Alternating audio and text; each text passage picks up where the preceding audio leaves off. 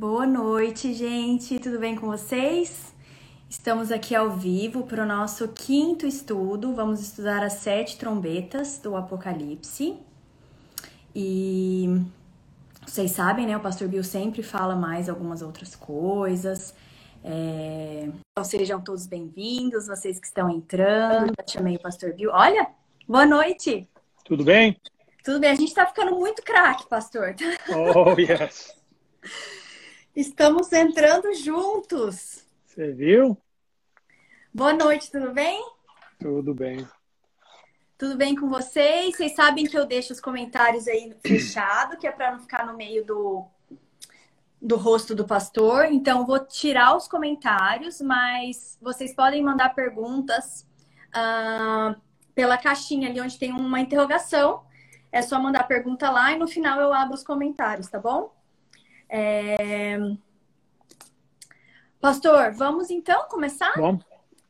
Faz uma oração para nós, então, Faço. se podemos. Nosso querido Deus, muito obrigado pelas bênçãos que o Senhor derrama sobre nós, a tua proteção, tudo quanto o Senhor nos dá, a misericórdia que o Senhor tem para com cada um de nós, pelo perdão oferecido pelo sangue de Jesus.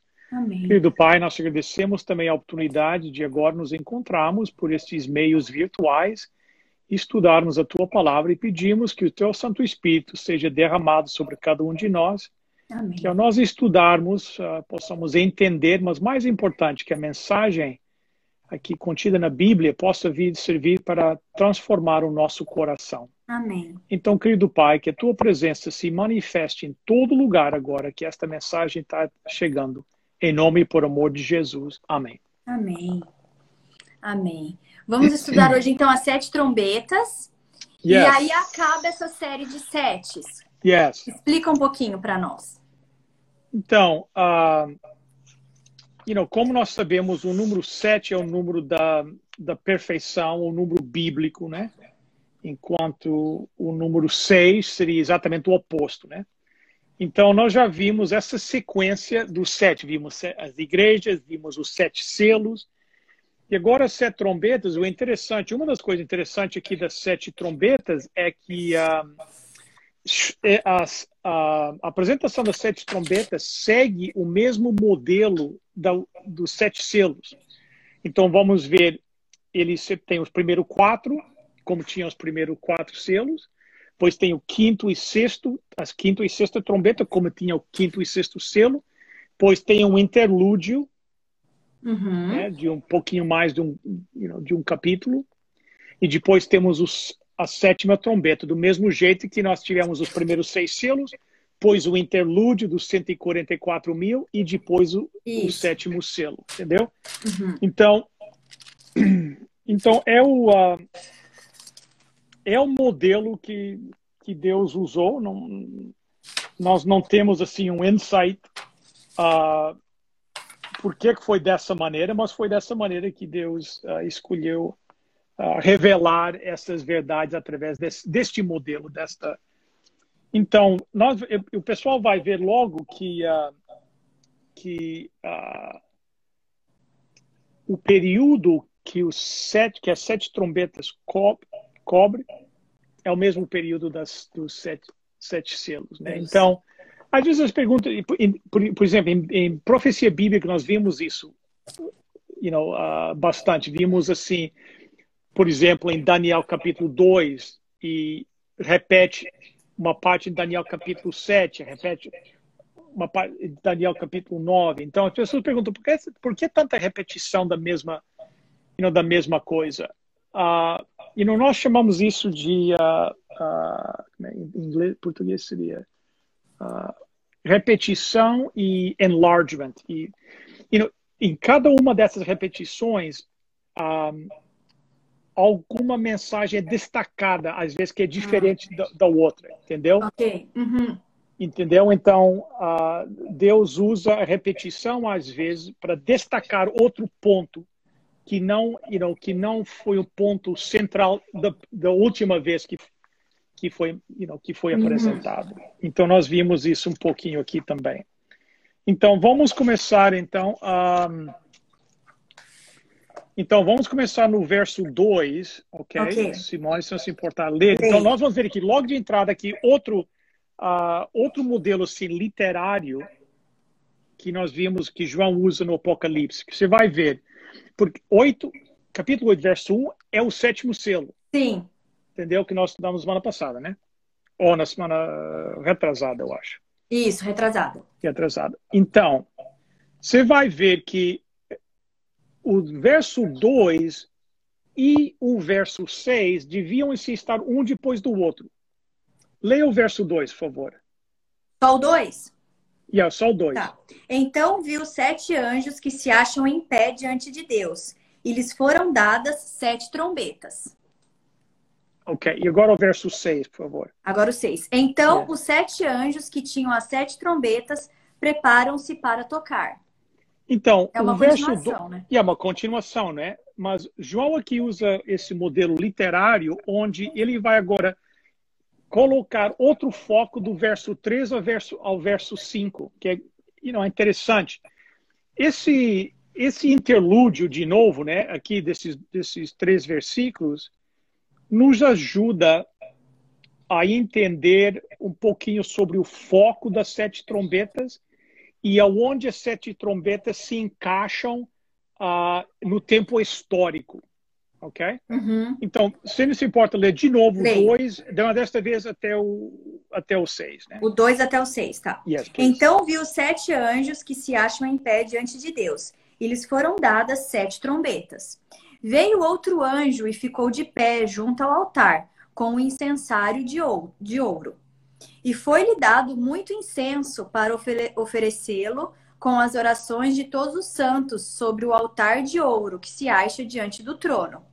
E da mão do anjo subiu a presença de Deus, a fumaça do incenso, com as orações dos santos.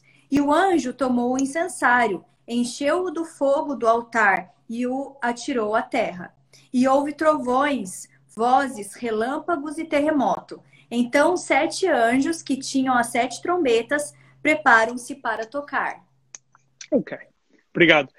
Então, tem várias coisas aqui, mas que, que, para nós, agora, o mais importante é entender duas coisas. Primeiro, as trombetas, uh, na história de Israel, sempre tinha uma, uma posição assim, importante. Por, você vê, por exemplo, as trombetas tocadas nas festas.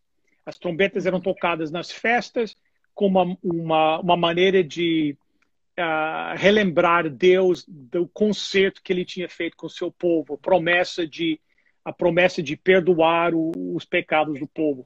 Nós sabemos que quando a cidade de Jericó foi conquistada, as trombetas you know, foi um instrumento tocado. Uh, quando a lei foi dada, tocaram as trombetas. As trombetas. Então, you know, as trombetas tinham uma, uma posição importante na vida e na herança, na herança judaica. Agora, outra coisa, como João menciona aqui o santuário, uhum. ok?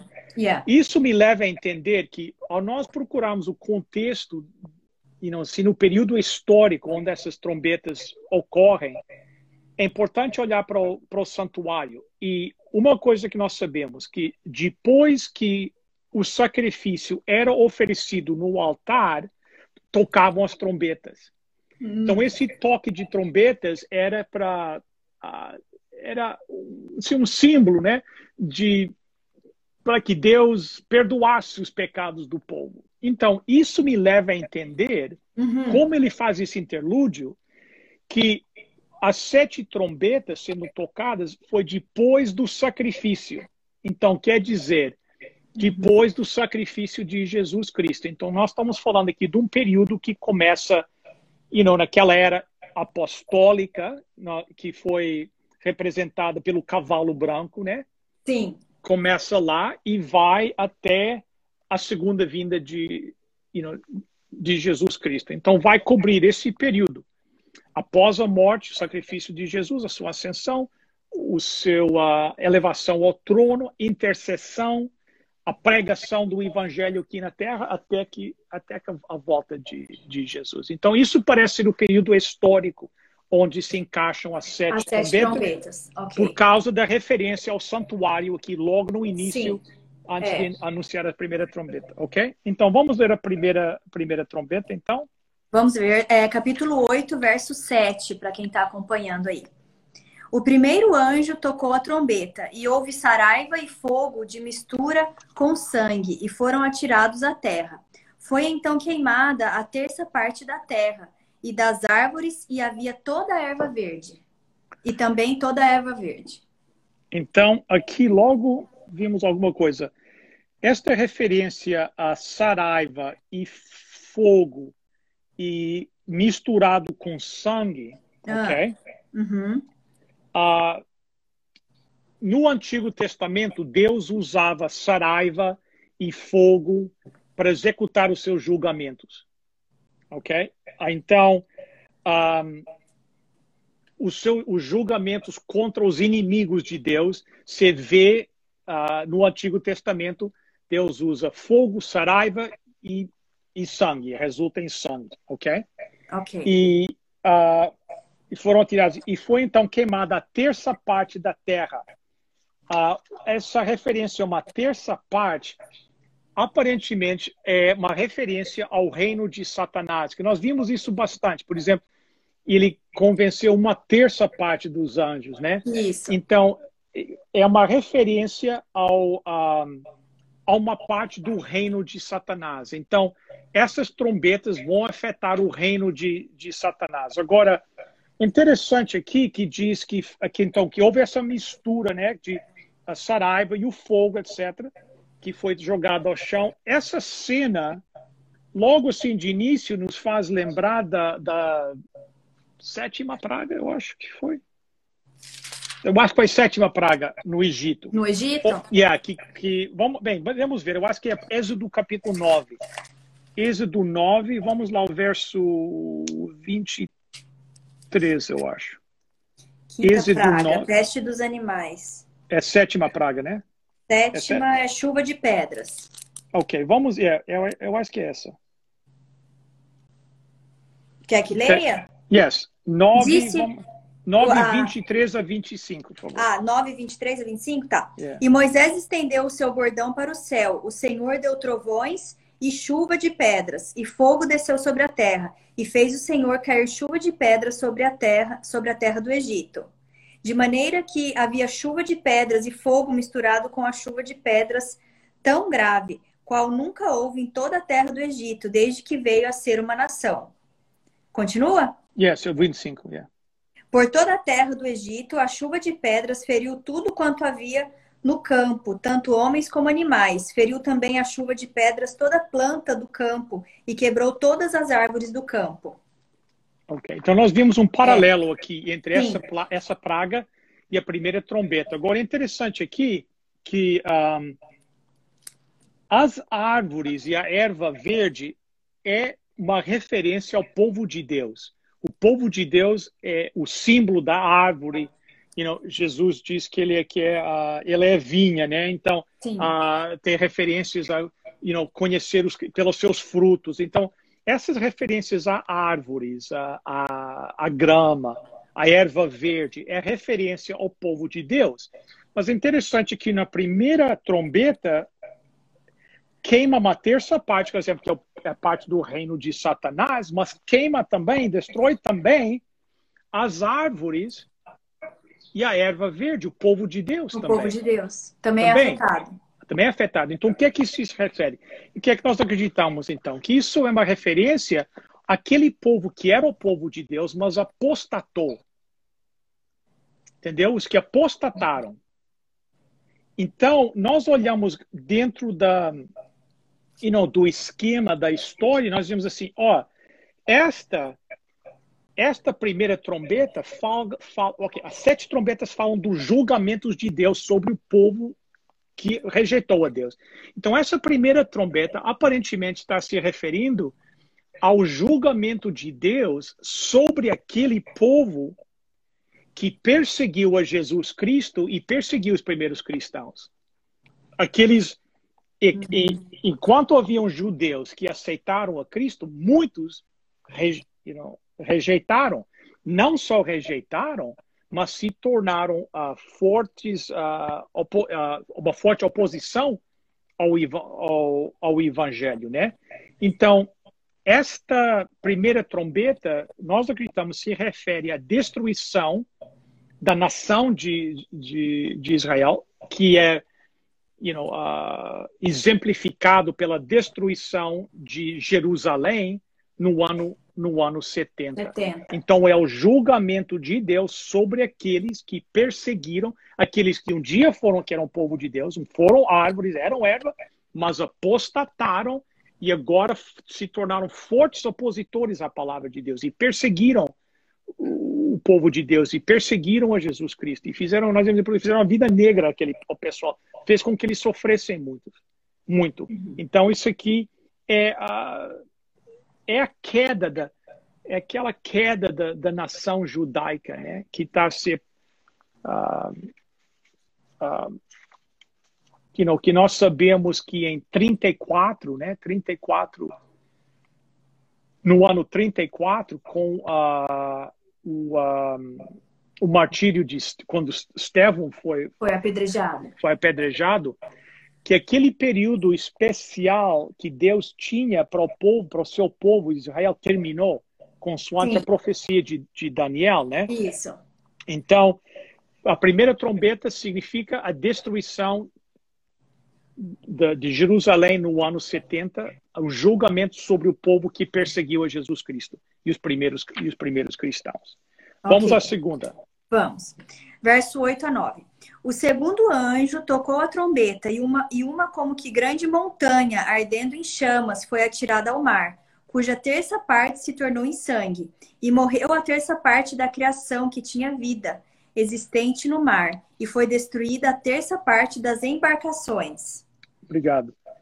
Então, aqui de novo, vamos ver esse, esse, essa representando uma terça parte, não repetido, que nós já mencionamos. Mas agora tocou a trombeta e uma, uma grande montanha ardendo em chamas, né? Então, vamos ver o que é que isso, o que é que isso significa. Tem uma profecia em Jeremias, capítulo 51, que ajuda-nos a entender o, o significado dessa dessa grande dessa grande montanha. 51, eu acho que começa no verso 24. Deixa eu só dar uma olhada aqui, mas eu acho que é. Jeremias 51. 51, yeah. Vamos começar. Você pode começar no verso. Deixa. Por favor, 24 e 25. Tá. Uh, Pagarei ante os vossos próprios olhos a Babilônia e a todos os moradores da Caldeia toda a maldade que fizeram em Sião, diz o Senhor. Eis que sou contra ti, ó monte que destróis, diz o Senhor, que destróis toda a terra. Estenderei a mão contra ti e te revolverei das rochas e farei de ti um monte em chamas. Então, aqui nós temos uma referência a Babilônia sendo esse monte em chamas, né? Vamos agora para o uh, versos 63 e 64, no mesmo, mesmo, no mesmo capítulo. capítulo. Yes. Quando acabares de ler o livro, atá-lo-ás a uma pedra e o lançarás no meio do Eufrates, e dirás: Assim será fundada a Babilônia, e não se levantará por causa do mal que eu hei de trazer sobre ela, e os seus moradores sucumbirão. Até aqui as palavras de Jeremias. Ok, então, aqui em Jeremias capítulo 51, nós vemos a referência à Babilônia, a esse, essa montanha, né? Essa uhum. montanha uhum. que vai ser lançada. Então, e nós encontramos agora aqui na, na na segunda, na segunda trombeta, né? Isso. A mesma, a mesma linguagem, ok? Então, para o povo dos dias de João, eles não, eles iriam entender que essa grande montanha representava a Babilônia e eles entenderiam que a Babilônia representava o Império Romano. Uhum. Ok? Por quê? Well, uma das razões seria porque a Babilônia, como Roma, ambos essas nações destruíram o templo em Jerusalém. Uhum. Babilônia destruiu o templo e os romanos destruíram o templo. Uhum. Então, existe esse paralelo. Então, nos dias de João, o povo entenderia que essa referência à Babilônia era uma referência, era é uma, era uma, era uma referência simbólica que, que seria literalmente uh, uh, o Império Romano. Então, eles viam o Império Romano como a nova Babilônia. Ah, ok. Para eles, uhum. entendeu? Para eles era a nova Babilônia, porque era a Sim. mesma. Então, uh, então, esta referência a essa queda, né, desta grande montanha, é uma profecia da queda do Império do Império Romano. Então, um, you know, morreu a terça parte da criação e foi destruída a terça parte das embarcações. Não, essa, essa, essa frase é interessante porque um, aparentemente isso uh, a destruição, destruição das embarcações significa assim, uma certa humilhação da, do império. O império está sendo humilhado, as suas embarcações estão sendo des, destruídas. Uhum. Então, o que nós vemos nas primeiras duas trombetas? Nós temos aqui nas primeiras duas trombetas o julgamento de Deus contra as duas nações que perseguiram e mataram a Jesus Cristo: os judeus e o Império Romano. Então, o julgamento de Deus contra essas duas nações que tiveram uma uma parte da morte de cruz e da perseguição, né, da igreja da igreja cristã, ok? Então agora o terceiro a terceira e quarta trombeta vai seguir na ordem cronológica, ok? Continuamos na ordem Ok? Está fazendo sentido? Sim, Agora? sim. Ok. Sim. Então vamos ao terceiro. Uh, é, uma pessoa perguntou que livro que nós estamos estudando. É o livro de Apocalipse, tá. capítulo 8. Tá yes. bom? As sete trombetas. Vou ler a terceira, então. Yes. É capítulo Apocalipse 8, versos do 10 ao 11. Yes. O terceiro anjo tocou a trombeta e caiu do céu sobre a terça parte dos rios e sobre as fontes das águas uma grande estrela ardendo como tocha. O nome da estrela é Absinto, e a terça parte das águas se tornou um abismo. E muitos dos homens morreram por causa dessas águas, porque se tornaram amargosas. Então, ok. Então, uh, uh, caiu do céu sobre a parte dos rios, sobre as fontes, águas, uma grande estrela. As estrelas costumam se referir aos anjos ok? Sim. Mas esta estrela que caiu não é uma estrela, assim, vamos dizer, comum, né? Uh, João diz que é uma, uma grande estrela. Então, Sim. isso uh, aponta para uma estrela, um anjo, uma, ou, vamos dizer, um ser, um ser celestial especial, elevado. E nós sabemos que em Isaías, capítulo 14, Isaías faz referência a Lúcifer, né? a estrela da manhã, uhum. entendeu? Que, que uh, ele era a estrela da manhã que caiu do céu, ok? Sim. Yeah. Então, um, esta estrela tem um nome absinto. Algumas traduções, eu acho que em português que eu pesquisei isso tem a amargura. Isso, ou... é uma planta de sabor amargo. Yeah. Então, então estamos vendo aqui. Então, okay, vemos a terça parte, de novo, essa referência à terça parte, extrai, cai essa grande estrela. E onde é que ela cai? Ela cai sobre as fontes das águas. Deixa eu só dar a referência aqui de Isaías, é capítulo 14, verso 12. Né? Yes. Como caíste do céu, ó estrela da manhã, filho da alva como foste lançado por terra, tu que debilitavas as nações. Está falando aqui de Lúcifer, né? Exato. Que se tornou Satanás. Tu dizias no teu coração: Eu subirei ao céu, acima das estrelas de Deus, exaltarei o meu trono, e no monte da congregação me assentarei, nas extremidades do norte, subirei acima das mais altas nuvens e serei semelhante ao Altíssimo. Então, Satanás queria o lugar de Deus, né? Exato. E é, então aqui é a referência, né? Como caíste yes. do céu, ó estrela da manhã. Para vocês yes. anotarem aí. Yes, muito importante. Obrigado, senhor. Então, o que é que então a, a estrela cai sobre as fontes das águas, né? Uhum. Uh, e torna essas águas amargas. As águas são símbolo da palavra de Deus, né? Então é, é, é o como é que se diz? nourishment seria uh, nourishment, nourishment, como é que é nourishment? É, é, é, é o que satisfaz as pessoas, o povo de Deus com sede, né? Eles são alimentados pela uhum. água. água. Então a água representa a palavra de Deus. Então o que é que acontece? Sim. Cai essa grande estrela sobre as águas e o que é que faz? Torna as águas amargas. Uhum. Okay? Começa a corromper as águas, que as águas agora se tornam amargas. Então o que é que isso? Então uh, ele começa a infiltrar as fontes de água, que são a, que é a palavra de Deus, o, o, o plano da salvação, o, o caminho que nos indica a Deus, e começa a poluir essas águas com quê? Com ideias humanas, com ideias com ideias pagãs, com ideias, entendeu? E a água que era pura agora se torna amarga, água amarga. Amarga. Que, que as pessoas ao, ao, uh, ao tomar, o que é que acontece? Né, ao tomar essa água, morrem.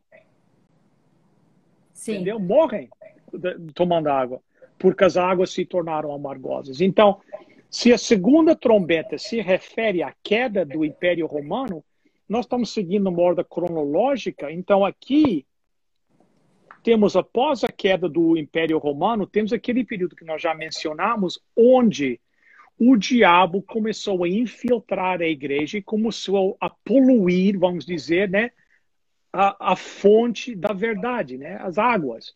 Começou a introduzir dogma humana, ensinamentos you know, não bíblicos. You know, então, nós já falamos isso. Sim, então, foi é entrando isso... sorrateiramente dentro do cristianismo. Yes. Então, quando o Império Romano excuse me, caiu, e logo em seguida nós entramos para aquele período da Idade Média, a chamada Idade Escura, a, you a referência aqui 42 meses, 1260 anos, né? Aquele período, nós sabemos que durante esse período o ataque de Satanás agora foi penetrar a igreja cristã e destruí-la por dentro, uh, poluindo as águas, tornando as águas frescas. E o que é que resultou? As pessoas tomavam as águas tomavam água uh, e morriam porque não era não tinha verdade mais estavam eram uh, não era mais uma água da vida né? Não exatamente era exatamente o oposto entendeu? Então em vez de dar vida uh, tirava a vida. Então então isso se refere àquela apostasia que aconteceu nessa na idade média né? Como que o povo não tinha acesso à Bíblia, o estudo da Bíblia era, não era permitido. Então, entraram essas doutrinas que, como nós já falamos de outras, o pessoal confiava nos líderes espirituais. Eles nunca imaginaram que um líder espiritual ia ser um instrumento de Satanás, entendeu? E quem sabe, né, eu, eu, eu, não, eu, não, eu nem ninguém fomos chamados para julgar ninguém, né? Então, mas é possível que uma pessoa pode pensar que está fazendo certo, mas realmente está fazendo a obra do diabo, entendeu? Uhum. Então, é, então eu, you know, mas essa foi a estratégia de, uh, de Satanás. Então, resultou na morte. Então, só para ser bem claro, essa morte que nós estamos falando aqui não é uma morte literal. Sim. Automática, é uma morte espiritual. Sim. Uma morte espiritual por, não tinham mais a fonte de Não verdade. tinha mais acesso à água da vida, que era água, a palavra de right. Deus, né? Ela estava sendo. Right. Eles estavam no escuro. Exatamente. Idade escura, eles estavam no escuro, não tinham acesso à Bíblia. That's então right. houve essa morte espiritual. That's right. Não ficou, Exatamente. Sim, muito bem explicado. E a gente vê claramente isso nos selos e nos, nas igrejas, essa Exato. mesma sequência, né? Mesma sequência. Idêntica. Exatamente. Então, então é, é, ah. é, é, you know, é Deus enfatizando Sim. essa ideia da, do engano, das, das, que nós temos que nos proteger contra. You know, se o diabo conseguiu enganar uma terça parte dos anjos, então para nós, entendeu? Então a única, a única proteção para nós, a única, é ter a nossa base na palavra de Deus. Entendeu? é única, é a única proteção. É o que, é que a palavra de Deus diz. Se não falam de acordo com essa palavra, não é de Deus. E simples. É a única maneira de nós nos, nos protegermos. E o diabo, sabendo disso, você assim, então vou lá e eu vou, eu vou poluir a fonte deles. E os líderes religiosos deixaram. E foram, e muitas vezes, os líderes, porque tanto Deus como Satanás opera através das agências humanas, né? Então, foi uma, é uma parte muito, muito muito triste na história de. E é, eu penso que é muito difícil para as pessoas entenderem isso, né? Que é. assim como Deus atua através de pessoas, Satanás também atua yes. através de pessoas. Yes. Ele That's não está right. de férias, né? Ele não está ali só olhando o que está acontecendo. Ele está trabalhando, yeah. né? Yeah. Como nós vimos na semana passada. Ele, ele, como você disse, ele não é preconceituoso, né? Não. Ele trabalha de todas as formas right. com o intuito de enganar. Contanto right. que você não acredite na verdade, você pode acreditar em qualquer coisa. That's right, exato. Então, nós vamos, you know, no, no capítulo 12, no capítulo 13, por exemplo, em Apocalipse, vai ver o diabo operando através do Império Romano, que diz que o diabo estava lá para matar a criança que a mulher ia dar à luz, né? Então nós sabemos que foi o Império Romano que tentou matar Jesus, né? Então foi, mas era a Bíblia diz que era o dragão, que era o Satanás. Era, então Satanás trabalhando através do Império Romano Sim. diz que a, a besta que é, capítulo 13, a besta que sai do, da água, do, do mar, não sei como é que é em português, das águas. Do né? mar, é. Do mar, uh, que o seu poder, o seu trono vem do diabo, vem, vem do dragão. Ele que dá então, autoridade, né? Então, that's right. Então você vê de novo o dragão trabalhando através de uma, de uma agência humana, de uma organização humana. Porque é assim que o diabo, o diabo funciona. Mas como eu falei, às vezes as pessoas pensam que estão fazendo a obra de Deus, mas realmente estão sendo usadas pelo, you know, you know, pelo diabo. Entendeu? Então, é essa a estratégia. Vamos ao quarto, então? Vamos. Quarta trombeta. Verso, capítulo 8, verso 12 a 13. O quarto anjo tocou a trom... o quarto anjo tocou a trombeta e foi ferida a terça parte do sol, da lua e das estrelas, para que a terça parte deles escurecesse, e na sua terça parte não brilhasse tanto o dia como também a noite. Então vi e ouvi uma águia que voando pelo meio do céu dizia em grande voz: Ai, ai, ai dos que moram na terra, por causa dos, das restantes vozes da trombeta, dos três anjos que ainda têm de tocar. Então, aqui esta cena uh, nos faz lembrar da nona praga sobre uh, o Egito, que seria em Êxodo capítulo 10. Se quiser ir lá, começando no verso 21 que veio a, a escuridão sobre, uh, sobre o Egito, né? Eu, Êxodo 10. É, eu acho que Êxodo 10, é. vamos ver aqui. Sim. No, a nona praga, Êxodo 10, verso? Uh, 21 a 23. 21. Ok. Então disse o Senhor a Moisés: Estende a mão para o céu e virão trevas sobre a terra do Egito, trevas que se possam apalpar. Estendeu, pois, Moisés a mão para o céu, e houve trevas espessas sobre toda a terra do Egito por três dias. Não viram uns aos outros, e ninguém se levantou do seu lugar por três dias. Porém, todos os filhos de Israel tinham luz nas suas habitações.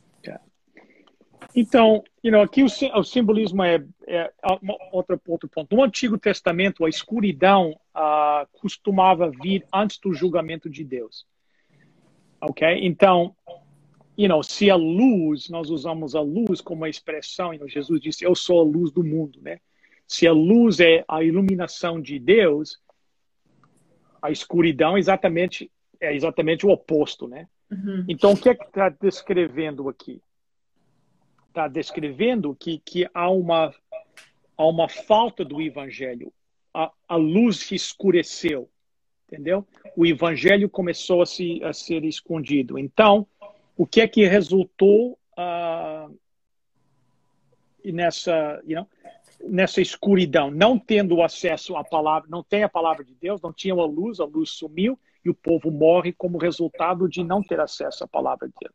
Então, isso, a, a, quarta trombeta, nós acreditamos que se refere àquele período, um, you know, a reforma protestante deu uma, assim, um reavivamento, né? A, uhum. busca das verdades bíblicas. Mas, you know, o que nós sabemos é, com a morte dos últimos reformadores, houve uma tendência de afastar e começamos a ver, por exemplo, ideias humanas, uh, o, uh, o período de, da, eu não sei como é que é em português, iluminação, né? É, da é, razão. Sim. Entendeu? É, então, é, eu esqueci também, mas eu sei. Então. Um, Iluminismo. Ilumi ah, ok, that's right. Yeah. Então, então, nós começamos a ver uh, o surgimento dessas ideias uh, humanas e o, o, intelectualismo, né? E começar, you know, uh, e a Bíblia, o estudo da Bíblia, como seu, como e muitas vezes hoje, you know, quando você diz que eu, eu, you know, eu trabalhei de consultor durante muitos anos, era sócio numa, numa empresa aqui em Toronto, e um dia eu tava já tava, eu tava, já tinha recebido o chamado para ser pastor e estava em Toronto, estava uh, numa tinha uma reunião no hotel e estava sendo e encontrei com uma com uma senhora que trabalhava comigo quando eu era consultor, né? Então eu vi, eu cumprimentei, ela veio falar comigo, me abraçou e falou assim: Olha, o que você está fazendo? É verdade que você é um pastor agora? Eu falei: É, sou pastor, sou, tenho um programa de televisão. Ela falou: ah, Eu já vi o programa Ela disse assim: Pô, eu pensava que você era mais inteligente do que isso. Então, o que é que acontece? Então, you know, no século, sei lá, 17, século 18, esta ideia que as pessoas que acreditavam na palavra de Deus eram, eram tinham uma limitação intelectual, intelectual. entendeu? Não eram. Então, o que, é que começou a surgir? Surgiu o intelectualismo, as ideias humanas, a idade do, da razão, né? E Sim. tudo isso. E o que é que causou é que o evangelho escureceu. Ele perdeu a sua, a sua luz, perdeu a sua. Aquele, como é que se diz, aquele caráter de, uh, uh, de iluminação, de brilho, perdeu o seu brilho, né?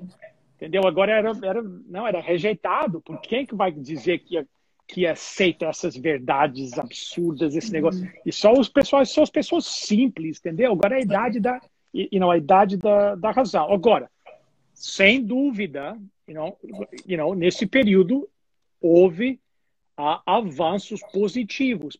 Por exemplo, nas artes, na, na literatura, coisas que tinham sido também uh, oprimidas e entendeu durante a Idade Média, sem dúvida, you know, ok.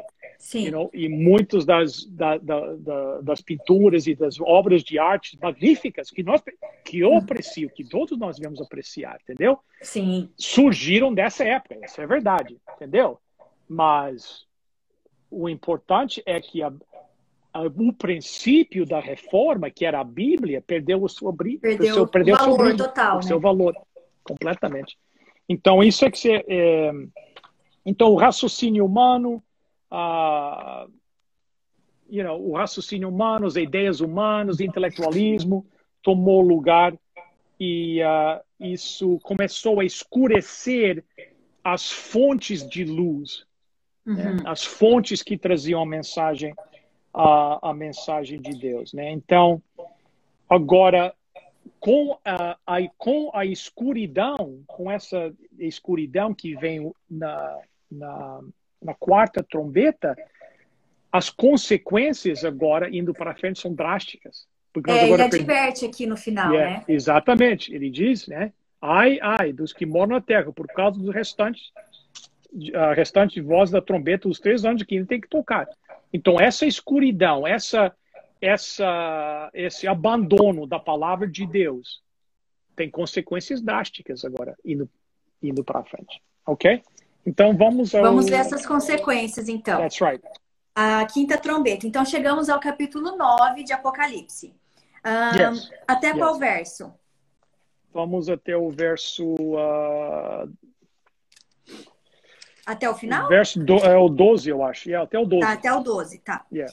O quinto anjo tocou a trombeta e viu uma estrela caída. Olha, agora o pessoal já sabe algumas coisas, o que, que significa. Vão grifando aí, né? Mesma estrela. o quinto anjo tocou a trombeta e viu uma estrela caída do céu na terra. Então vocês já sabem que estrela é essa, né? E foi-lhe dada a chave do poço do abismo. Ela abriu o poço do abismo e subiu fumaça do poço como fumaça de grande fornalha. E com a fumaceira saída do poço, escureceu-se o sol e o ar. Também da fumaça saíram gafanhotos para a terra, e foi-lhes dado poder, como que tem os escorpiões da terra. E foi-lhes dito que não causassem dano à erva da terra, nem a qualquer coisa verde, nem a árvore alguma, e tão somente aos homens que não têm o selo de Deus sobre a fonte. Para quem está acompanhando os nossos estudos, já consegue entender esse yeah. texto, né? Yeah, já vê? consegue. Então, então, esse é um ponto muito importante, Simone, destacar, é. que a Bíblia, a melhor instrumento para explicar a Bíblia é a Bíblia. É a Bíblia. Entendeu? Uhum. Yeah. É, Foi-lhes também dado não que os matassem, e sim que os atormentassem durante cinco meses. Vamos entender isso aqui. E o seu tormento era como o tormento de escorpião quando fere alguém. Naqueles dias os homens buscarão a morte e não a acharão. Também terão ardente desejo de morrer, mas a morte fugirá deles. O aspecto dos gafanhotos era semelhante a cavalos preparados para a peleja. Na sua cabeça havia como que coroas parecendo de ouro, e o seu rosto era como rosto de homem. Tinham também cabelos como cabelos de mulher, e os seus dentes como dentes de leão. Tinham couraças como couraças de ferro. O barulho que as suas asas faziam era como o barulho de carros de muitos cavalos, quando correm a peleja. Tinham ainda cauda, como escorpiões, e ferrão, na cauda tinham poder para causar dano aos homens por cinco meses. E tinham sobre eles, como seu rei, o anjo do abismo. Então, o rei era o anjo do abismo, yeah. cujo nome em hebraico é Abaddon e em grego Apolion. O primeiro aí, o primeiro ai passou. Eis que depois dessas coisas vem ainda dois ais. Então, esse foi o primeiro ai That's right. Que a gente vê aqui no final da quarta trombeta. That's right. That's right. Então, que ai é esse, pastor? Então, então algumas coisas você já destacou. A estrela caída do céu, nós já vimos que é a mesma estrela lá do, uh, do, do terceiro, da terceira trombeta, né? Sim, Satanás. É Satanás, ok? E, uh, e é lhe dado, foi lhe dada a chave do poço do abismo. Então, o, o abismo, abusos em abusos, acho que em grego, é, representa o, a habitação do diabo e os seus demônios na Terra, ok? Uhum. Então, o que é que acontece? A chave é dada e o abismo é aberto. Então, de certa forma, está dizendo que Satanás é solto, right? Ele é, ele é, é ele é solto. Até aqui, essas forças uh, demônicas, Cristo tem segurado, tem controlado, mas agora ele, ele solta, ele, ele se afasta um pouquinho e, e, e, e, solta, né? Então, o que é que faz quando ele, ele abriu o poço e subiu uma fumaça de, de fornalha, uma fumaceira, e o poço escureceu o ar, e também gafanhotos pela terra, ok? Então, nós vimos isso que houve uma praga em, eh, em, no Egito também, acho que no verso 15 de, do, a praga dos, gaf, dos gafanhotos, êxodo 10, é, 15, né? Ah, Sim. Êxodo então, 10, 15. 15, yeah. Ah, porque cobriram a superfície de toda a terra, de modo que a terra se escureceu Devoraram toda a erva da terra e todo o fruto das árvores que deixara a, que deixara a chuva de pedras, e não restou nada verde nas árvores, nem na erva do campo, em toda a terra do Egito, né? O ataque dos gafanhotos. Yes. Então, então, uh, então, estão vendo a cena.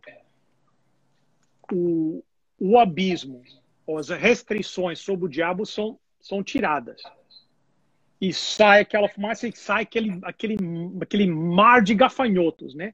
Que representa essas forças demônio, do, do demônio que vão operar na Terra nos últimos instantes da história. Que nós sabemos que ao, ao nos, nós nos aproximarmos da segunda vinda de Jesus Cristo, nós lemos, uh, vamos ler, que Satanás está irado.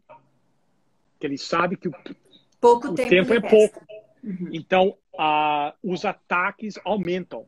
Existe uma, um, um aumento dramático nas forças demônicas para destruir, destruir a igreja, destruir o povo de Deus. Entendeu? Satanás tentou, tentou destruir Jesus, não conseguiu. Diz ok, eu não consegui destruir Jesus, vou, vou destruir a igreja, vou destruir os fiéis.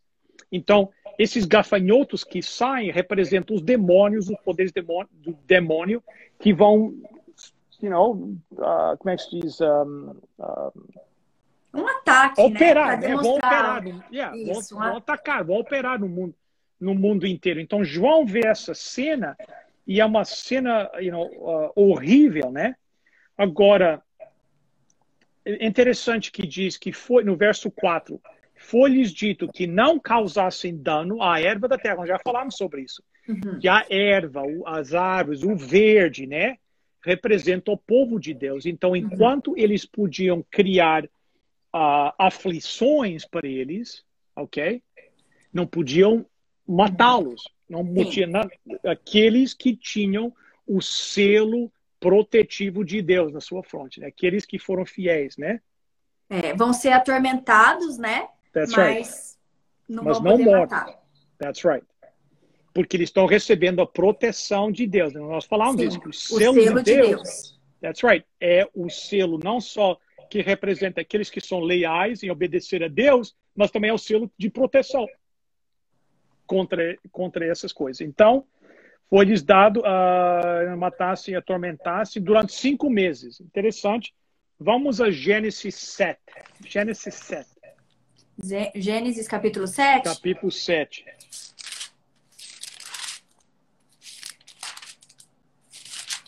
Ok. E vamos ver o verso uh, 24. Andou Enoque com Deus e já não era, porque não, Deus. Sete, isso não é o 7. Isso é o Ah, 8. desculpa, ah, é. 7, 7. 7. 7, verso 24. 24. E as águas durante 150 dias predominaram sobre a terra. Então veja também o 8, verso 3. 3. As águas iam se escoando continuamente de sobre a terra e minguaram ao cabo de 150 dias. Então, cinco meses, né? Cinco meses, 30 dias por mês, é o período do, do dilúvio. Ok? Uhum. Então, diz aqui que uh, foi também uh, dado não os que matassem, tormentassem durante cinco meses. Uhum. Ok? Então, o que, é que aconteceu durante esses cinco meses, esses 150 dias da, do dilúvio? Noé e sua família recebeu a proteção de Deus. Então, aqui é uma promessa, entendeu? Que ao esses ataques de Satanás aumentarem, esses demônios operando no mundo inteiro, Deus protegerá o seu povo como ele protegeu Noé e Noé. sua família durante os cinco meses do, do, do dilúvio. do dilúvio. Então, só para destacar mais uma vez, eu sei que eu estou repetindo isso, mas é importante. Você vê como é importante entender o Antigo Testamento para, entender, para poder compreender estas, o Apocalipse. Sim.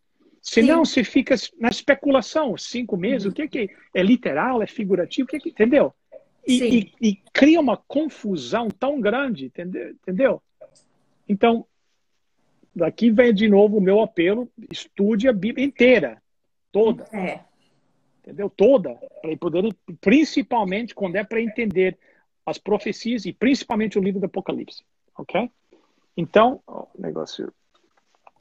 Ok, então, um, então a primeira coisa que essas forças uh, de, uh, do demônio fazem é no verso 2 é que eles uh, criam, escurecem, né? Sim. Né? Escurecer o sol e o ar. Então nós já falamos sobre isso, né? Que isso que isso é, é, apagar a luz da verdade, né? Então, essa introdução dessas ideias humanas, de, de coisas entrando um, uh, no lugar da palavra, you know, ocupando a palavra uh, de Deus. Agora, you know, João, ele usa aqui esta, esta aparência desses gafanhotos cria tanto medo para ele você vê que ele descreve eles assim, em, eu acho que são oito e a sua aparência de cabeça como cavalo, uhum. entendeu? Então quer nos dizer que uh, rosto de homem, né? Yeah, ele é um negócio assim que o terror, ele é um negócio tão de tanto medo que ele, you know, you know, you know, que ele viu. E o que é que eles tinham? Eles tinham uma cauda, né, no Isso, verso importante 9. falar disso. Verso é. Yeah.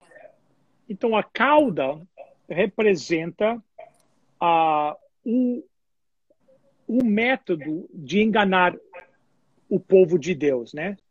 Então, uh, é o o que é que causou? Vamos ver aqui se tem aqui Apocalipse 12 versos uh, vamos ver aqui 4 acho que é 4 e 9, né? Acho que é. Sim, é o 4. E yeah, é o 4, yeah, yeah. A sua cauda arrastava a terça parte das estrelas do céu, as quais lançou para a terra, e o dragão se deteve em frente da mulher que estava para dar à luz, a fim de okay. devorar o filho quando nascesse. Então, quem é que esse que usou sua cauda? É no Lúcifer, verso 9 né? nos Satanás. disse. É no Isso, verso, verso 9. 9. É. E foi expulso o grande dragão, a antiga serpente, que se chama Diabo e Satanás, o enganador de todo mundo. Sim, foi atirado para a terra e com ele os seus anjos. Entendeu? Então, uh, o, o método do engano é a cauda. O diabo usou a cauda. Então, quer dizer que esses que esses, uh, dessas falsas doutrinas, né, essas falsas ideias, é a decepção, é, é, é o símbolo da decepção que usa a, a cauda para, uh, para enganar o povo, né, como escorpiões. Né? A cauda tinha poder para causar dano por, por esses cinco meses, né? Sim. E tinham quem é que era sobre eles? Tinham como rei sobre eles o que? O anjo do abismo. Quem que era o anjo do abismo? É o anjo que caiu do céu, entendeu? Sim. O mesmo, mesmo uh, Satanás. Então aqui, ah.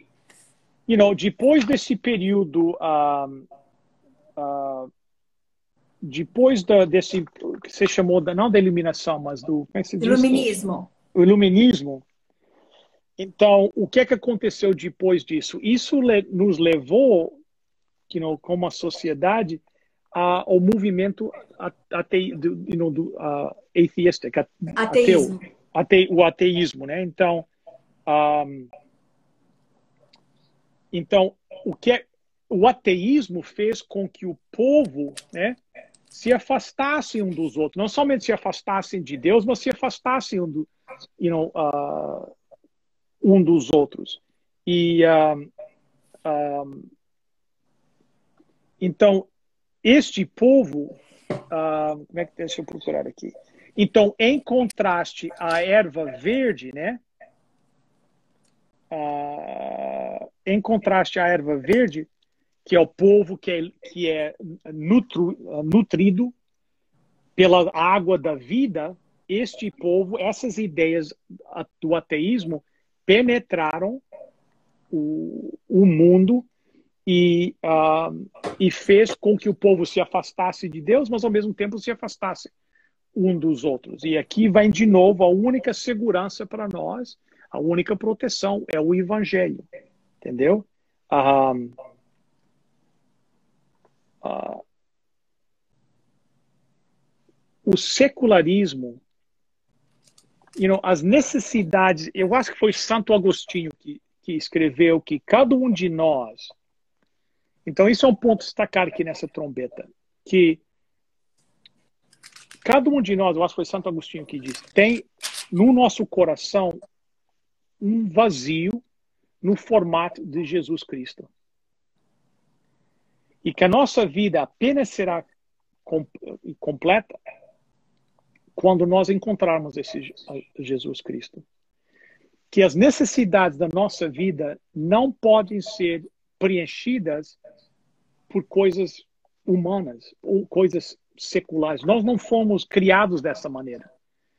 Entendeu? Então, o que acontece aqui no período dessa, desta, desta quinta trombeta é que essas ideias humanistas you know, do ateísmo e o povo começa a perceber que as suas necessidades não estão sendo não estão sendo preenchidas. Né? Jesus já disse o que é, you know, o que é, da, o que é de carne é, é carne, o que é, mas o que é de espírito é de espírito. Que, em outras palavras, dizendo que eu acho que foi Nicodemos ele disse isso, que as necessidades tuas não podem ser satisfeitas em, em uh, respostas carnais, é apenas em respostas espirituais. Entendeu? Eu, tô, eu vou para o estúdio amanhã gravar programa de televisão, então eu estava escrevendo esta semana toda. Então, uma psiquiatra americana, Carl Menninger, Men, Mensinger, disse uma vez que se ele conseguisse convencer as pessoas que os seus pecados tinham sido perdoados, 75%, pessoas, 75% dos pacientes deles teriam saído dos institutos psiquiátricos. Eu já ouvi. Se ele conseguisse, yeah, conseguisse convencê-los que, te, que os seus pecados tinham sido perdoados. Então, um, um, you know, Amós fala disso. Acho que nós falamos isso uma semana atrás, que haverá. Então, porque é o seguinte: o povo se afastando de Deus, o vazio não estava sendo. Então, o povo tinha aquela, aquela fome, aquela sede pela palavra de Deus. Mas, como nós vimos na, na, na, na trombeta anterior, as águas tinham sido envenenadas. Então, havia aquela sede. Amós fala disso, que houve uma, uma fome, uma sede, não uma fome, ele diz, literal, não uma fome de pão, não uma sede de água, mas uma fome, uma sede da palavra de Deus. Entendeu? Sim. Porque aquele vazio, né? Aquele vazio uh, é, é, não estava não, não, não, e agora, né? Ele disse o primeiro ai passou. Ah, eis que depois dessas coisas vem ainda dois ais. Então ele dá uma advertência que as coisas vão piorar. Pior. Ok? Então é. vamos à sexta, sexta trombeta. Vamos à sexta é trombeta. Verso, verso 21. Capítulo, capítulo 9, verso 13 ao 21. O sexto anjo tocou a trombeta e ouviu uma voz procedente dos quatro ângulos do altar de ouro, que se encontra na presença de Deus, dizendo ao sexto anjo, o mesmo que tem a trombeta: Solta os quatro anjos que se encontram atados junto ao grande rio Eufrates. Foram então soltos os quatro anjos que se achavam preparados para a hora, o dia, o mês e o ano, para que matassem a terça parte dos homens. O número dos exércitos da cavalaria era de 20 mil vezes 10 milhares. Eu ouvi o seu número. Assim, nesta visão, contemplei que os cavalos e os seus cavaleiros tinham couraças cor de fogo, de jacinto e de enxofre. A cabeça dos cavalos era como cabeça de leão, e de sua boca saía fogo, fumaça e enxofre. Por meio destes três flagelos, a saber, pelo fogo, pela fumaça e pelo enxofre que saíam da sua boca, foi morta a terça parte dos homens. Pois a força dos cavalos estava na sua boca e na sua cauda, porquanto a sua cauda se parecia com serpentes, e tinha cabeça, e com ela causavam dano. Os outros homens, aqueles que não foram mortos por esses flagelos, não se arrependeram das suas das obras das suas mãos, deixando de adorar os demônios e os ídolos de ouro, de prata, de cobre, de pedra e de pau, que nem podem ver, nem ouvir, nem andar, nem ainda se arrependeram dos seus assassínios, nem das suas feitiçarias, nem da sua prostituição, nem dos seus furtos.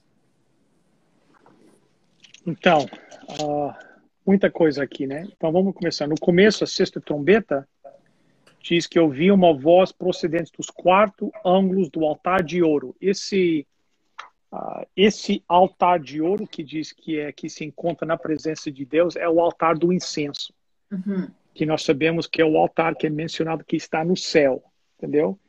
Então isso nos leva a acreditar, a, a, a entender que um, ah, que as orações do povo ainda está chegando a Deus. As orações estão chegando lá. Que o incenso, quando eles queimavam o incenso no santuário terrestre, aquela fumaça que o altar do incenso era bem na frente do véu que do separava véu. o Santíssimo, o Santo do Santíssimo. Isso. E a fumaça subia e, e passava por cima do véu e entrava para o Santíssimo, que era o trono de Deus. Significando, né, representando as orações do povo subindo até o trono de Deus. Então, uh, como, então, o que nós entendemos com isso? Como é essa referência ao altar do, do incenso nos, quer, nos leva a entender que as orações estão chegando até Deus ainda. Então, isso significa que a, a porta da graça não se fechou ainda. Sim. Que ainda tem oportunidade para as almas serem, uhum. uh, you know, se, para se arrependerem, ok? E para e para aceitarem, né?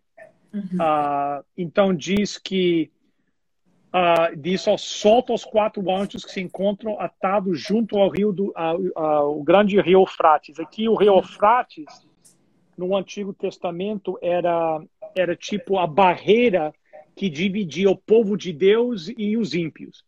Eram divididas assim, é, pelo hum. é, o simbolismo pelo rio uh, pelo rio Eufrates, né? Então uh, diz que os então foram soltos o, os quatro anjos que se achavam preparados para a hora mesmo. Então, aqui indica que há uma, uma hora designada, ou um tempo designado para soltar, entendeu? Uh, essas, uh, uh, como é que se diz? Essas, esses poderes de, de, do, do, demônio, entendeu? Há uma, há uma hora marcada para isso, é uma hora estabelecida, não é um, you know, ele é, é uma é uma hora que Deus que Deus aponta. Deus aponta, tem um apontamento quando isso vai acontecer. E Deus é que toma a decisão. Então, mas o, e são soltos, uh, entendeu? Que matasse a terça parte dos homens. Tem mais uma vez a referência àquela a terça parte. Sim. Quem mata não são os anjos. Temos que notar isso. Não são os anjos que matam. Quem matam, quem mata são esses poderes do demônio Sim. E João ouve o número, né, que seriam que 20, ah, não, 200, 200 milhões. Isso. Né? 20 mil vezes 10 mil, são 200 milhões, né? Então, esses 200 milhões representam o exército, o exército figurativo de, Satanás, que e o contraste, o exército do outro lado do povo de Deus são 140 144 mil. Isso, que nós e, vimos na semana passada. Right. E ambos os casos, João ouviu o número. Ele ouviu Isso. o número 154 mil e que ele disse e uh, o número de, e ouviu o seu número. Yeah. Né? Então ele ouviu esse número. Então, um, então e a gente uh, nota que o número do inimigo é muito maior, né? Yeah. Então uh, aquele a, aquela estratégia do demônio que começou no quinto, na quinta trombeta, ok? E esses poderes de, do demônio, os gafanhotos, aparentemente aqui no, na sexta trombeta cresceu agora um, um exército enorme, entendeu? Há, uma, um aumento das forças do demônio, né? Que começam com uh, you know, os, os gafanhotos que fizeram, que faziam o quê? Que atormentavam. Mas note agora o que é que acontece agora. Agora, aqueles que atormentavam, agora eles podem matar. Sim. Entendeu? Então, não somente eles aumentam em, em, em tamanho, em número, mas aumentam na, no dano que eles podem uh, causar, causar no, no mundo e entendeu? Então, um, ah, então, isso é muito importante. You know, e mais uma vez, é, you know, aparentemente, quando João vê uma cena assim que dá medo, ele usa essas descrições cavalos, que tinham cor, eh, coraças cor de jacinto, Sim. enxofre, cabeça dos cavalos como a cabeça do leão. Então ele usa essas descrições porque you know, eu acho que ele está tão atormentado por aquilo que ele vê, ele nem consegue quase descrever. Então ele usa essas descrições assim estranhas para nós, nós ouvirmos, né? E o que é que diz assim? Eles uh, uh, uh, por meio de, no verso 18, por meio de, desses três flagelos, a saber, pelo fogo, pela fumaça e pelo enxofre. Muito importante. Os julgamentos de Deus, você vê, por exemplo, como é que Sodoma e Gomorra foram destruídos? Né? Assim, dessa forma, né? É, exatamente. Com fogo, fogo fumaça e enxofre. Fumaça e enxofre. Uhum. Entendeu? Então, mais uma vez, esse simbolismo da, do, dos, uh, ah, um, dos julgamentos de Deus, de Deus executando os seus, uh, os, seus, uh, os seus julgamentos. Então, aqui you know, nos leva a acreditar que, da mesma forma que Sodoma e Gomorra foram destruídos, Deus os destruirá também os ímpios, os que rejeitaram o, entendeu? Então, um, o poder dos cavalos está na boca, né? Na boca e na cauda, de novo. De novo, yeah. Entendeu? Então, a cauda nós já vimos que é o é, método... E, e, de... e esse poder na boca, né? Yes. É... Tem a ver com esses ensinos. Yes. Né? De falar, yes. de ensinar coisas erradas, né? O poder Exatamente. na boca. Exatamente, que se é torna mais. De... Por onde yes. vem o engano. Exato. Que, que se tornam mais e mais uh, fortes ao nós nos aproximarmos da segunda vinda de, uh, de, uh, de Jesus. Né? Então, isso. you know, é, é, you know, eu acho que o pessoal entende, mas vamos destacar que esta, esta batalha que nós estamos falando aqui não é, não é uma batalha de, you know, literal, de you know, 20 milhões, de you know, 200 milhões, de, de, de, entendeu? É, é, uma, é uma batalha espiritual, que nós vamos falar aqui, uma batalha espiritual. É uma guerra espiritual. É. Okay? Não, não, é, uma não guerra é... de armas, não. de não, é, yeah. é uma guerra de argumentos, né? Uma Exatamente. guerra através da palavra, do ensino. Exatamente. Exatamente. É importante ressaltar isso mesmo. Então, uh, então, durante you know, durante este período de, de uh, atividade demônica aumentada, né, Deus faz o seu último apelo ao povo. As orações estão chegando, a porta da graça está aberta ainda, entendeu?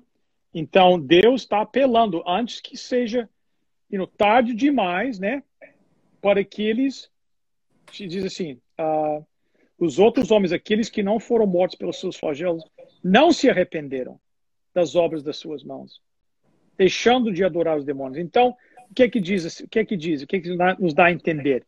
Que Deus faz esse apelo, esse último apelo à humanidade, mas infelizmente nós vemos em inglês cai sobre ouvidos surdos. Eles, eles não aceitam, não se arrependam, entendeu? Não se não se arrependam, não deixam de adorar os demônios e os ídolos de ouro, de prata, de cobre, de pedra, de pau, que nem podem ver, nem ouvir, nem andar. Que quer dizer que eles, eles, eles, ah, não, uh, des, eles não abandonam esses ensinos errados, né? Eles não. O, a pregação, que essa pregação uh, aumenta, you know, uh, esse aumento da pregação, esse último apelo ao arrependimento, não, eles não se arrependem. Não ouvem. Não ouvem, eles rejeitam.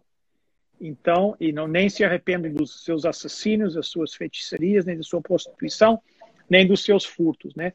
Outra vez, símbolos, prostituição. Nós já falamos sobre isso. Sim. O que é que é prostituição? É é não ser exclusivo com Deus, entendeu? É incorporar na adoração de Deus, adoração, entendeu? O mundo, paganismo, tudo, you know, uh, tudo misturado. A referência aqui a Deus de ouro, de prata, é mais uma vez uma referência aos deuses, por exemplo, da Babilônia, aqueles deuses, deus pagão da Babilônia, ok? E uh, então, então aqui nós chegamos ao final da sétima, da sexta trombeta sexta e agora trombeta. acaba e no capítulo 10 e no capítulo 11 até o verso 14 nós temos aqui a descrição daquilo que o povo de Deus está fazendo durante este período.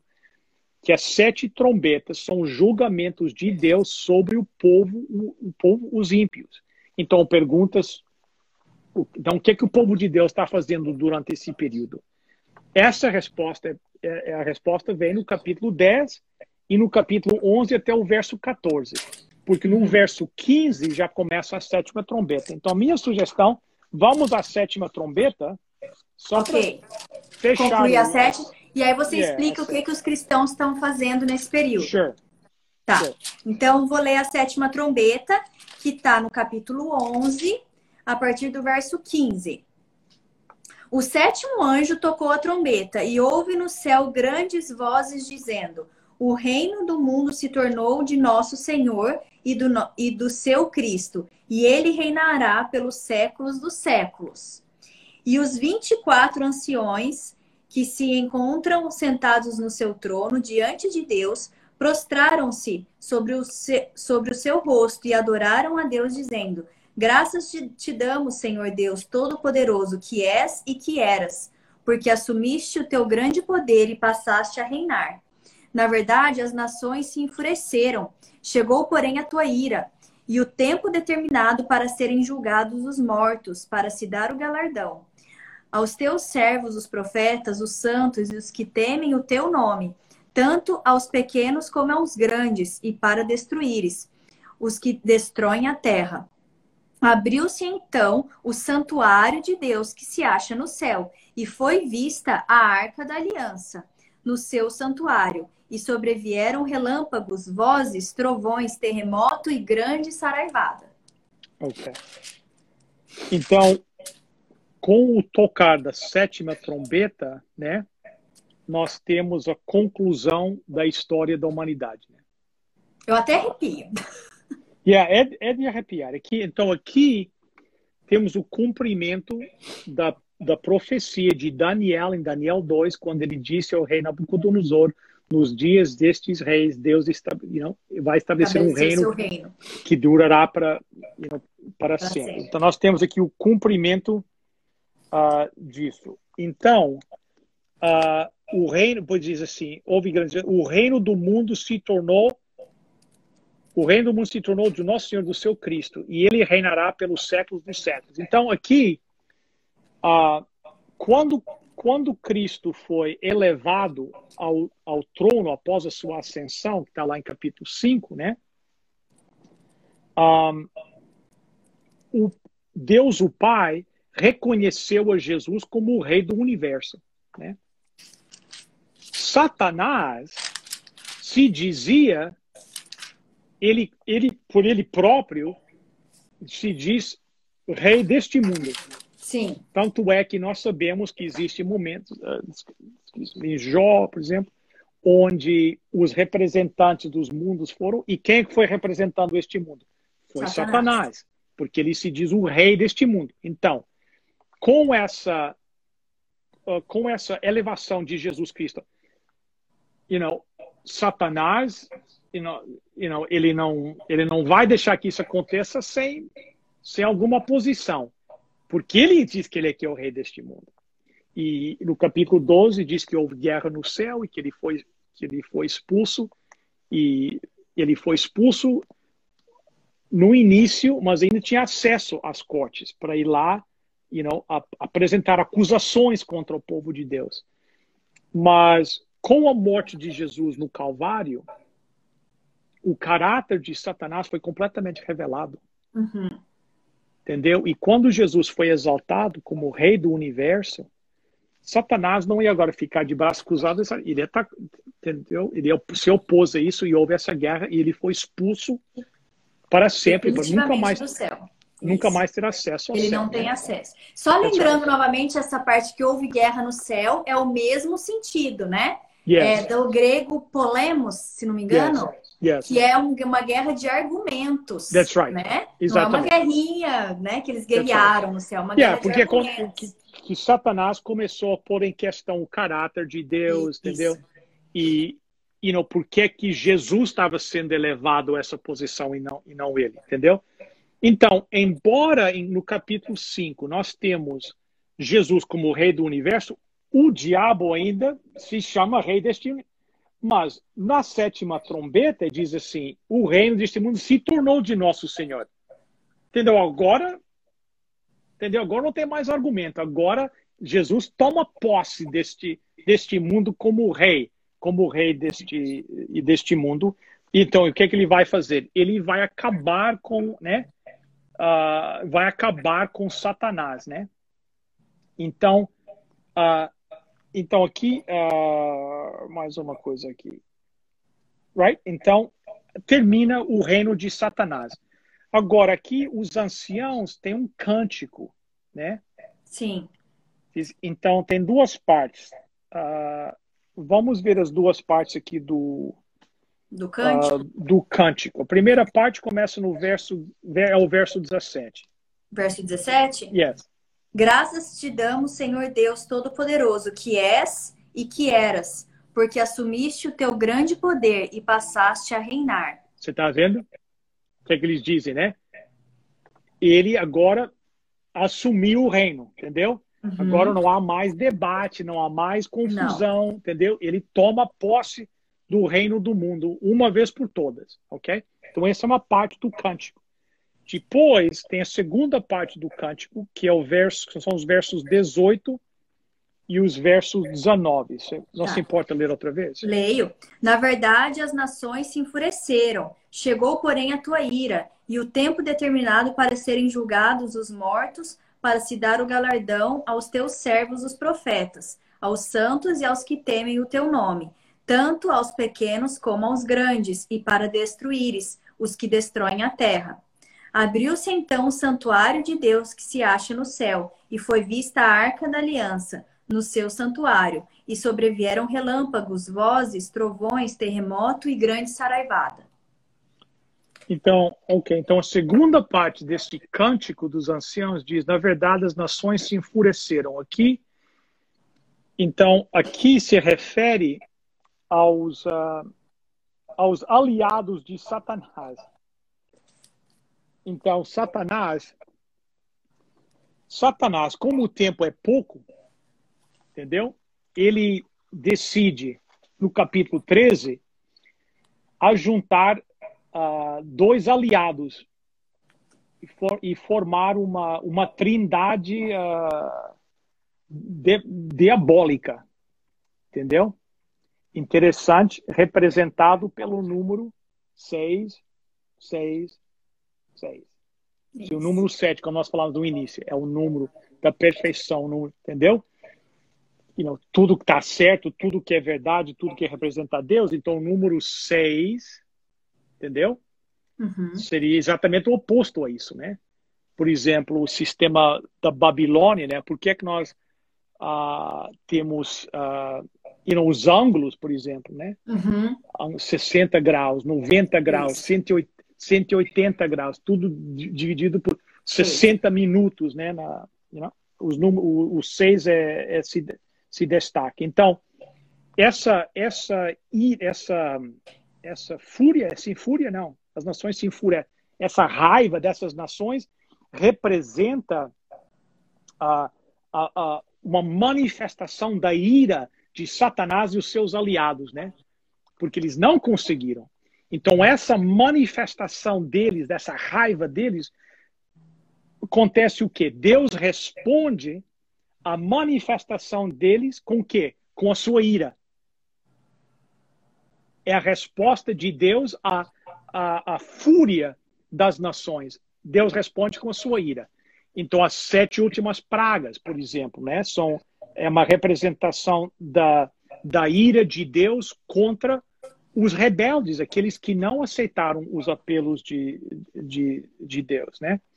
Então, e, então chegou, e o tempo foi. Então, aqui tem a cena para serem julgados os mortos. Então, aqui a cena, nós vimos, é, são os mortos ressuscitados diante, como nós já falamos, todos vão ter um juiz, mas nem todos vão ter um advogado, são aqueles que aceitarem, né?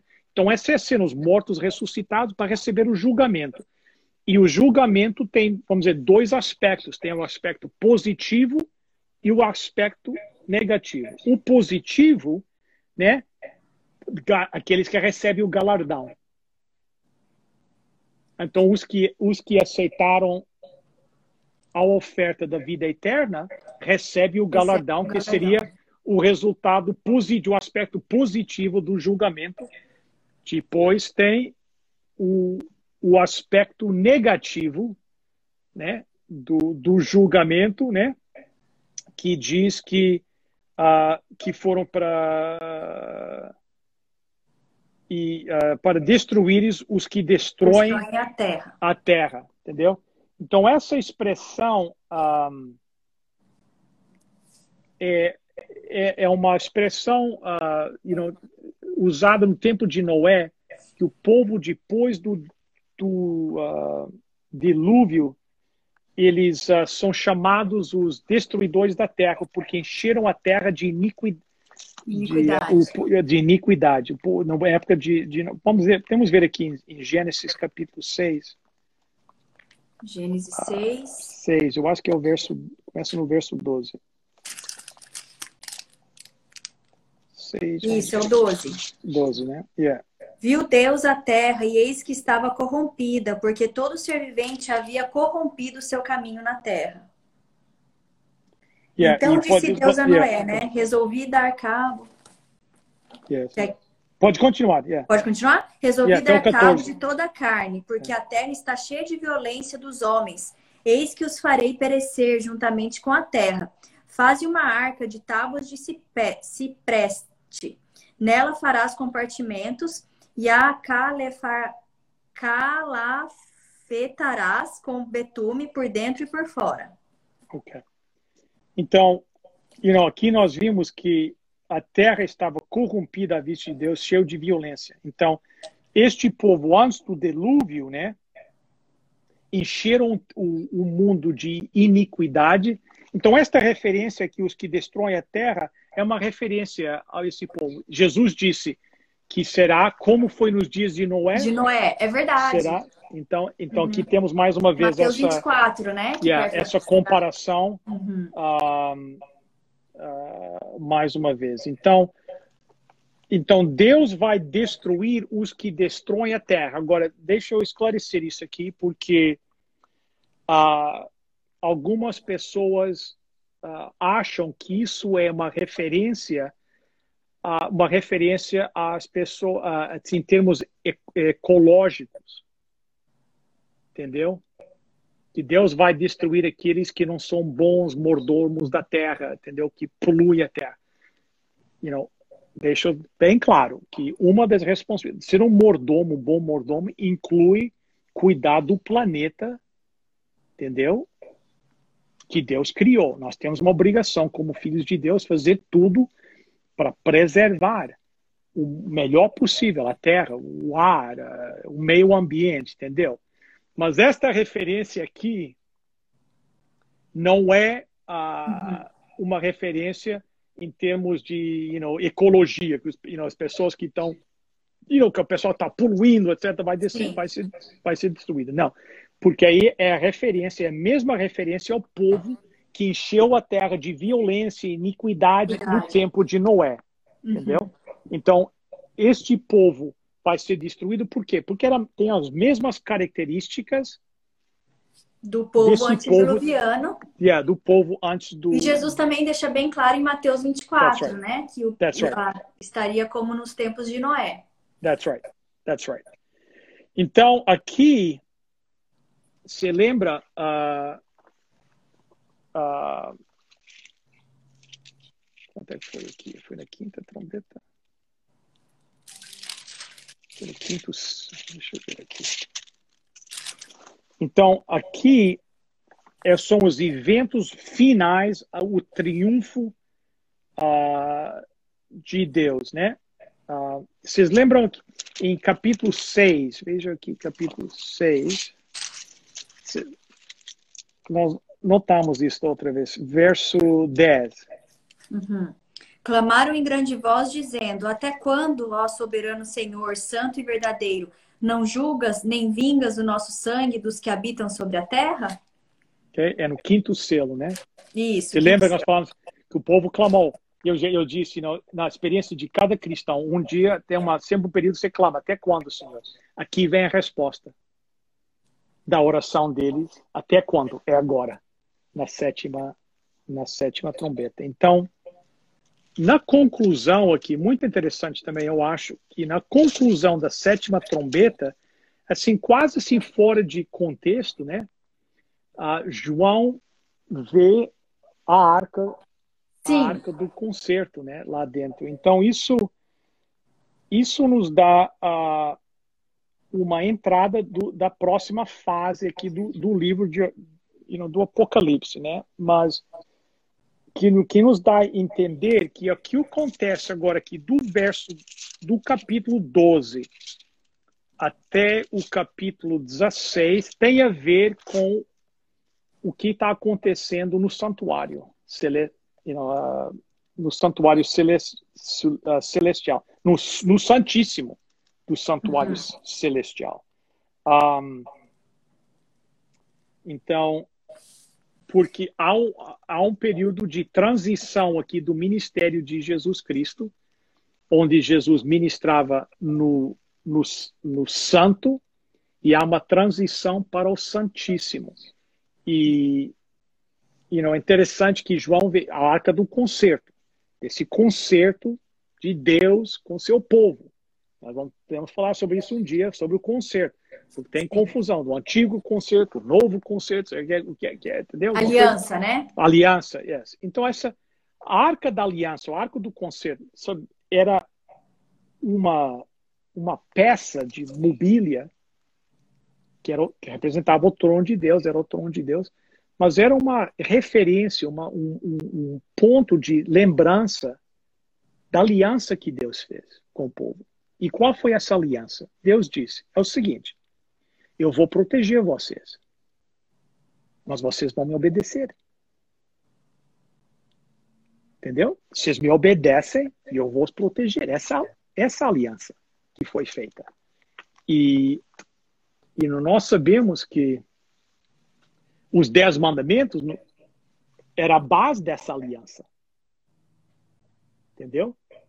E a primeira aliança durou o quê? Nem 40 dias. Que Moisés subiu lá no monte. Quando ele desceu, já estavam com, uma, com um, bezerro. um bode, um bezerro lá de ouro, de ouro you know, feito. Então, esta ideia que, you know, que a aliança mudou, que tem. Eu acho difícil disso, porque, porque a obediência nossa é que Deus, Deus exige isso ainda. A promessa que Deus fez é a mesma. O povo sofreu aqui por causa de falta de obediência a Deus. Entendeu? Deus foi bem claro para eles. E nós, por exemplo, você lê o livro de Juízes, é um, é um negócio assim, como é que pode, né, que o povo, Deus te, you know, obedeça, matem todos, entrando até a matem todos esses povos aí, entendeu? Porque Deus não queria que a influência desse povo fosse corromper a nação de Israel. Que ele queria que aquela nação fosse uma nação missionária, que seja um exemplo para toda a humanidade, olhar para eles e dizer, como é que nós, nós queremos ser assim, nós queremos... E é isso mesmo que Deus quer de nós como testemunha, que os nossos vizinhos, o pessoal olhe para nós e diz assim, eu quero uma vida dessas. Entendeu? Uhum. E, e como eles não fizeram isso, eles se corromperam, tiveram, sofreram aquelas influências daquele povo e prostituíram-se. Começaram a misturar a adoração de Deus com a adoração paga. E a falta de obediência a Deus resultou que eles eram escravizados, eram, eram, vinham um rei e os oprimia, e no meio dessa opressão eles percebiam que erro e clamavam a Deus, e Deus levantava um juiz, e o juiz o libertava, e durante um período de tempo era uma maravilha, eles obedeciam a Deus, e depois caíam no mesmo ciclo, e vinha o outro, entendeu? E assim vai. Então nós vemos que obediência a Deus é, é central. E, you know, nós vamos falar, mas principalmente os primeiros quatro mandamentos que fala do nosso relacionamento com Deus. Com Deus. Não ter outro Deus, não adorar imagens, não usar o nome de Deus em vão e lembra-te do dia de sábado. O dia de sábado, nós vamos ver aqui para frente, o livro de Apocalipse diz que o sábado vai ter um papel assim destacado no último conflito aqui na Terra. Porque Ezequiel nos diz que na guarda do sábado é um sinal de reconhecimento que nós reconhecemos que Deus é o nosso Deus. Por que, é que nós adoramos o nosso Deus? Porque Ele nos criou. Nós vamos ver isso destacado na mensagem dos três anjos. Fala especificamente nisso. É uma referência ao Gênesis, à criação. Que a uhum. razão, como, entendeu? Você lembra? O diabo estava uh, claiming, não sei como é que se diz em inglês. Claiming. Clam, claim, ele estava ele tava ah, tentando puxar para ele, né? É, reivindicando. Essa, yeah, uh, essa, essa posição de ser. E, diz, e Isaías diz que ele cria que ele queria elevar o seu trono acima do trono de Deus. Ele via os anjos adorando a Deus e ele cobiçava isso para ele. Mas por que que Deus é que era digno de adoração e não Satanás? Porque ele é o criador. Entendeu? O fato dele ser o criador é o que o coloca na posição de receber adoração. E por isso que o Satanás não pedia, não pedia. Então, o que é que dentro da lei de Deus reconhece o poder criativo de Deus? O quarto mandamento, que se refere lá. Por que guardar o sábado? Porque o Deus, em seis dias, criou os entendeu? E no sétimo dia, entendeu? Uhum. E é por isso que o diabo ataca principalmente o sábado. Por cada vez que ele vê alguém guardando o sábado, ele é relembrado que ele não é o Criador. E ele cobiçava, ele quer essa autoridade para ele. Então o que é que ele diz? Ele tenta convencer os filhos de Deus: não, isso não tem importância. Pode ser que. É. O fato dele colocar tanto foco nessa diz que tem importância. Exatamente. Então, entendeu? Yeah. Porque se não vê esse, ele, esse destaque nenhum, tudo, ninguém vai dizer se não se precisa. Adulter, você pode adulterar, isso, entendeu? Isso faz parte do antigo concerto, ou mentir, ou cobiçar. É apenas o sábado.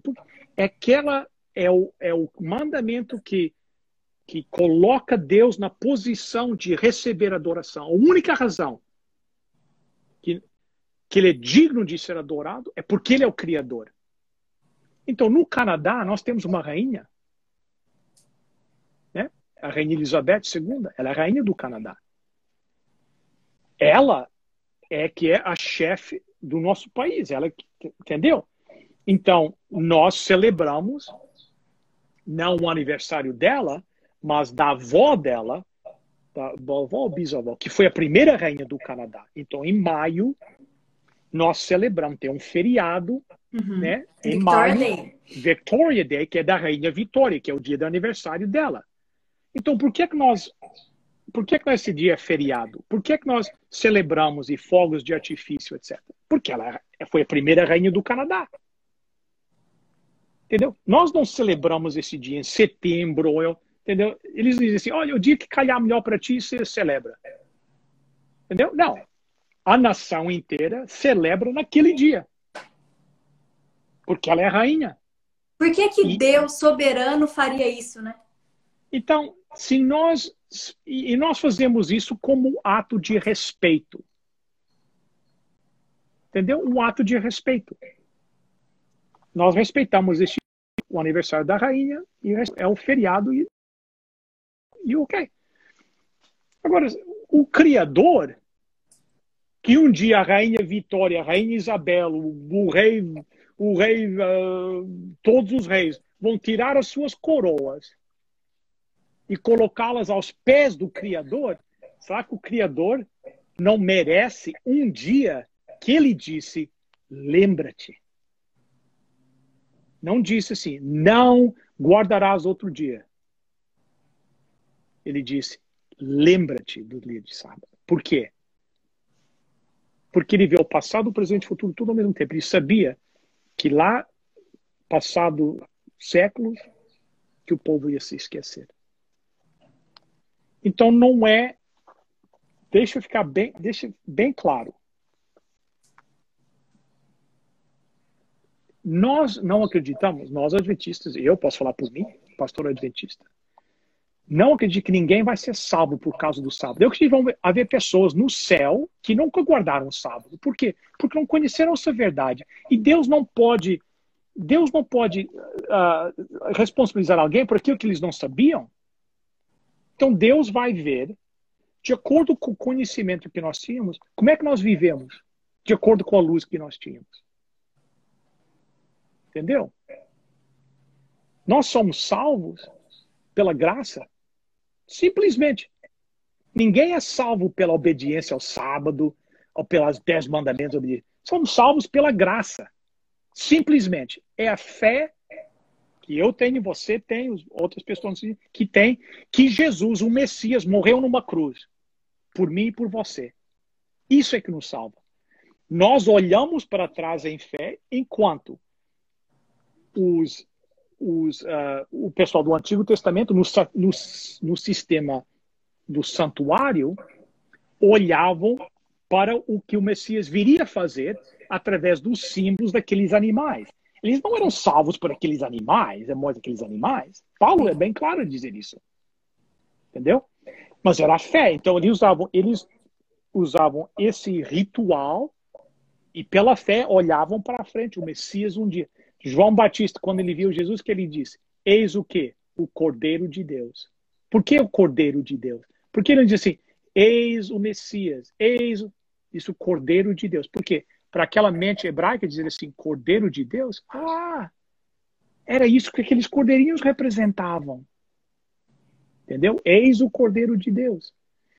Então, eles olhavam em fé para aquilo que o Messias ia fazer e nós olhamos em fé para aquilo que o Messias fez. Nós não sacrificamos animais mais, porque não é preciso mais o símbolo, porque veio o Cordeiro de Deus. Sim. Essa é a única maneira de salvação. Seja no Antigo Testamento, no Novo Testamento, todos é, são, o método de salvação nunca mudou. Então, por que é que eu guardo o sábado? Por que, que, eu, por que, que nós falamos tanto assim de obediência a Deus e falamos hoje da obediência a Deus, obedi entendeu? Não. Por quê? Porque é uma é um resultado, é uma é uma expressão do amor. Entendeu? Você, você não, eu, eu, eu, vi, eu já li histórias, já vi filmes de pessoas que deram a sua vida para outra pessoa, salvaram uma pessoa, entendeu? E essa pessoa que foi salva passa o resto da vida servindo aquela pessoa. Porque em agradecimento daquilo que você Entendeu? Deus não somente salvou, mas nos dá a vida que nunca mais vai acabar. Uhum. Nós não guardamos os mandamentos, nós não obedecemos a Deus como dever, não, temos que, entendeu? É como uma gratidão. Eu penso assim, no filho pródigo, né? O filho pródigo volta para casa, o pai o abraça, ele tenta confessar, o pai não quer saber, ele faz um hobby, o anel, lava, entendeu? Ou tem uma festa, né? Ok, eu fico pensando, no próximo dia, quem sabe dormir um pouquinho mais, porque tiveram uma festa, comeram, etc. Aquela alegria. No próximo dia de manhã, será que ele vai ficar na cama gritando assim: Oh, me traz o café aqui na cama? Oh, onde é que vocês estão? Me traz. Ou será que ele vai acordar de cedo e procurar seu pai e dizer assim: O que é que você quer? O que é que eu posso fazer? O que é que eu. Porque ele já foi, ele já foi aceito. Ele já, o pai já o recebeu. Mas em gratidão, aquilo que o pai fez, eu acho que a reação dele seria obedecer. Perguntar ao pai: o que é que você quer de mim? O que é que você quer que eu faça? Não para si, não para o pai o receber, porque o pai já o recebeu. Mas por que o pai o recebeu? Porque o pai demonstrou tanto, tanto amor, é inconcebível na cabeça dele. Como é que o pai, o que, uma pessoa que eu fiz o que gastei o dinheiro, obriguei que ele vendesse a parte da fazenda, em dinheiro, queimei todo o dinheiro. E o meu pai me recebe numa posição, não como empregado, uhum. não como um servo, mas com um anel, que era o símbolo da autoridade. Ele me restabelece ao nível de filho. A única maneira de ele expressar essa gratidão é obedecer ao pai. É a mesma situação conosco. Eu acho ninguém que falta entender guarda, isso, né? É. Ninguém guarda os mandamentos para cessar. Será que guardar 10 mandamentos nos daria salvação? Nem 10 milhões de mandamentos. Porque nós temos uma é dívida que é impossível de nós Impagável. pagar. Não tem como pagar. Não tem. É impossível. Entendeu? Nós não podemos. É pela graça de Deus. Então é importante que o povo entenda isso, que essa que é a maneira, e sempre foi a maneira da, da salvação. Da, da salvação. Mesmo isso, no Antigo Testamento. Né? Mesmo no Antigo Testamento. Deus não muda, o método de salvação nunca mudou. Entendeu? A aliança nunca mudou. That's right. Nunca mudou. Um Continua. dia a gente pode falar, explicar yeah, sobre nós vamos, vamos falar que é uma área que o pessoal faz muitas perguntas sobre isso, né? Uhum. Então, porque eles veem que, oh, será que é um, you know, alguma coisa foi mudada, foi eliminada e uma nova. Não. Deus, a obediência a Deus continua até hoje. Entendeu? Uh, mas, anyway. A gente fala sobre, a gente precisa, né, falar sobre yeah. isso. É, essa última trombeta, a sétima trombeta, a gente poderia relacionar aqui com o 1 Tessalonicenses 4? Yes. Verso 16? Yes. Yeah. Porquanto o Senhor mesmo, dada a yes. sua palavra de ordem, ouvida a yes. voz do arcanjo e ressoada a trombeta de Deus, yes. descerá dos céus e os mortos em Cristo ressuscitarão primeiro. Depois nós, os vivos, os que ficarmos, seremos arrebatados juntamente com eles entre as nuvens para o encontro do Senhor nos ares, e assim estaremos para sempre com o Senhor. Essa é a esperança de todo cristão, né? Todos nós estamos aguardando esse uh, esse dia. You know, o mundo vai passar por, por situações difíceis, mas nós temos a promessa que nós lemos da proteção de Deus. Então a questão, mais uma vez, é colocar a vida em dia, entendeu? e para receber o selo de Deus, né? É uma oferta, Deus respeita as nossas decisões. You know? Eu digo, tem um sermão que digo que você tem o direito de rejeitar a Deus.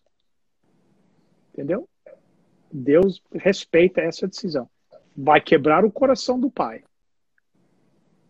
Mas do mesmo jeito que quando o filho pródigo chegou e disse eu quero ir embora, o pai deixou ele ir. Quebrou o coração do pai. Mas o pai disse: Você quer ir? Você pode ir. E o filho caiu em si. Interessante que o, o eu, you know, na Bíblia, nunca recebe assim, you know, uma, nunca é visto uma posição assim boa, mas a Bíblia diz quando ele caiu em si, quando ele começou a se lembrar como é que era lá em casa do seu pai, ele voltou e não e não foi tarde demais. Até essa sétima trombeta não é tarde demais. E o aumento das obras diabólicas corresponde com o aumento da pregação do evangelho, aquela última, aquela aquele último foco, aquela última empurrada assim de, de levar a mensagem mesmo, entendeu? E qual é a mensagem? Aí nós vamos ver daqui a uma semana é a mensagem que é levada para todo mundo antes que Jesus voltar, com a, com o propósito que o mundo se arrependa e abandone, como ele disse aqui, o, a adoração daqueles deuses, né? aqueles falsos ídolos, que não é só literalmente ídolos, entendeu? São Sim. ideias falsas também. Uhum. A gente vai ver isso então na semana que vem. É, tem umas perguntas aqui, pastor. Sure. É, e quando Jesus fala que o sábado não foi feito para o homem, e sim o contrário? Eu não entendi muito bem também a pergunta. Yeah. Yeah, então, o que, o que Jesus está ah, tá. dizendo é que, que, que o sábado é algo que é algo que é, é abrange toda you know, toda a humanidade, né? Então ele diz, vamos, isso é em um, Mateus, Mateus, né? Deixa eu ver aqui.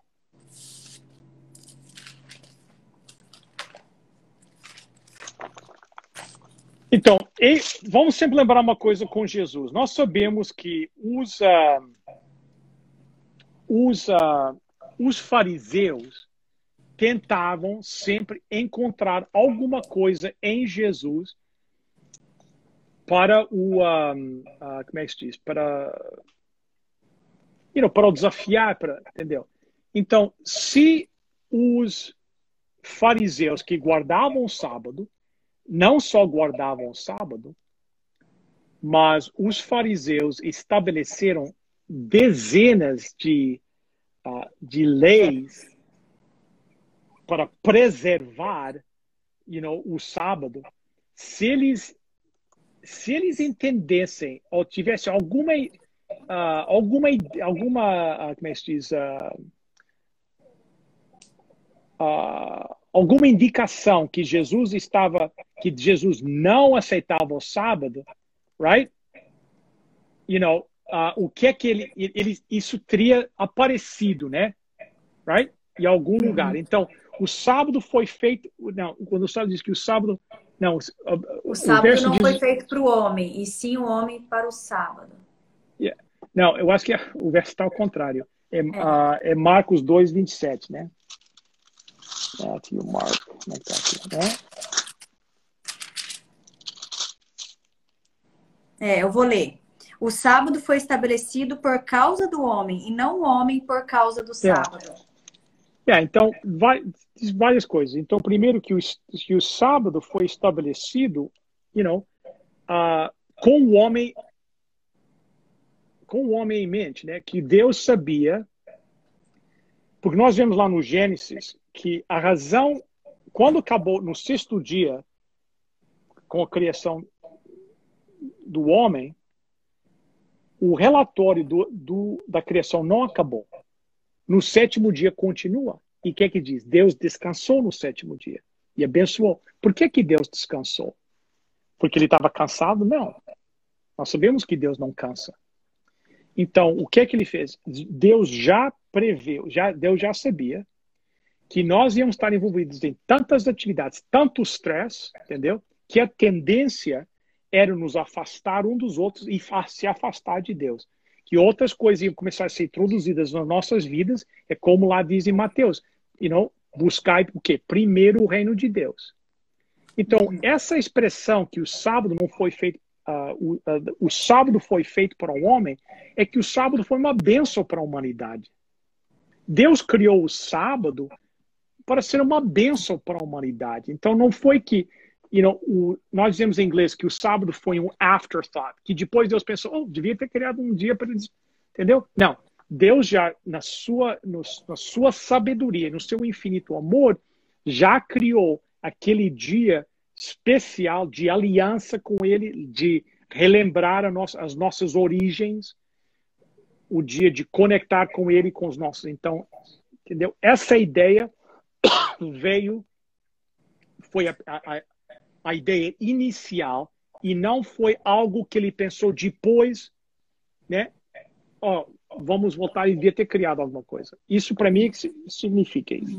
As duas coisas foram criadas antes do pecado, né? O sábado e o casamento, né? Para durar yeah, eternamente. That's right. Então isso me, you know, isso me leva a acreditar que o plano de Deus é que o sábado ia ser estabelecido para sempre, porque não foi depois do pecado.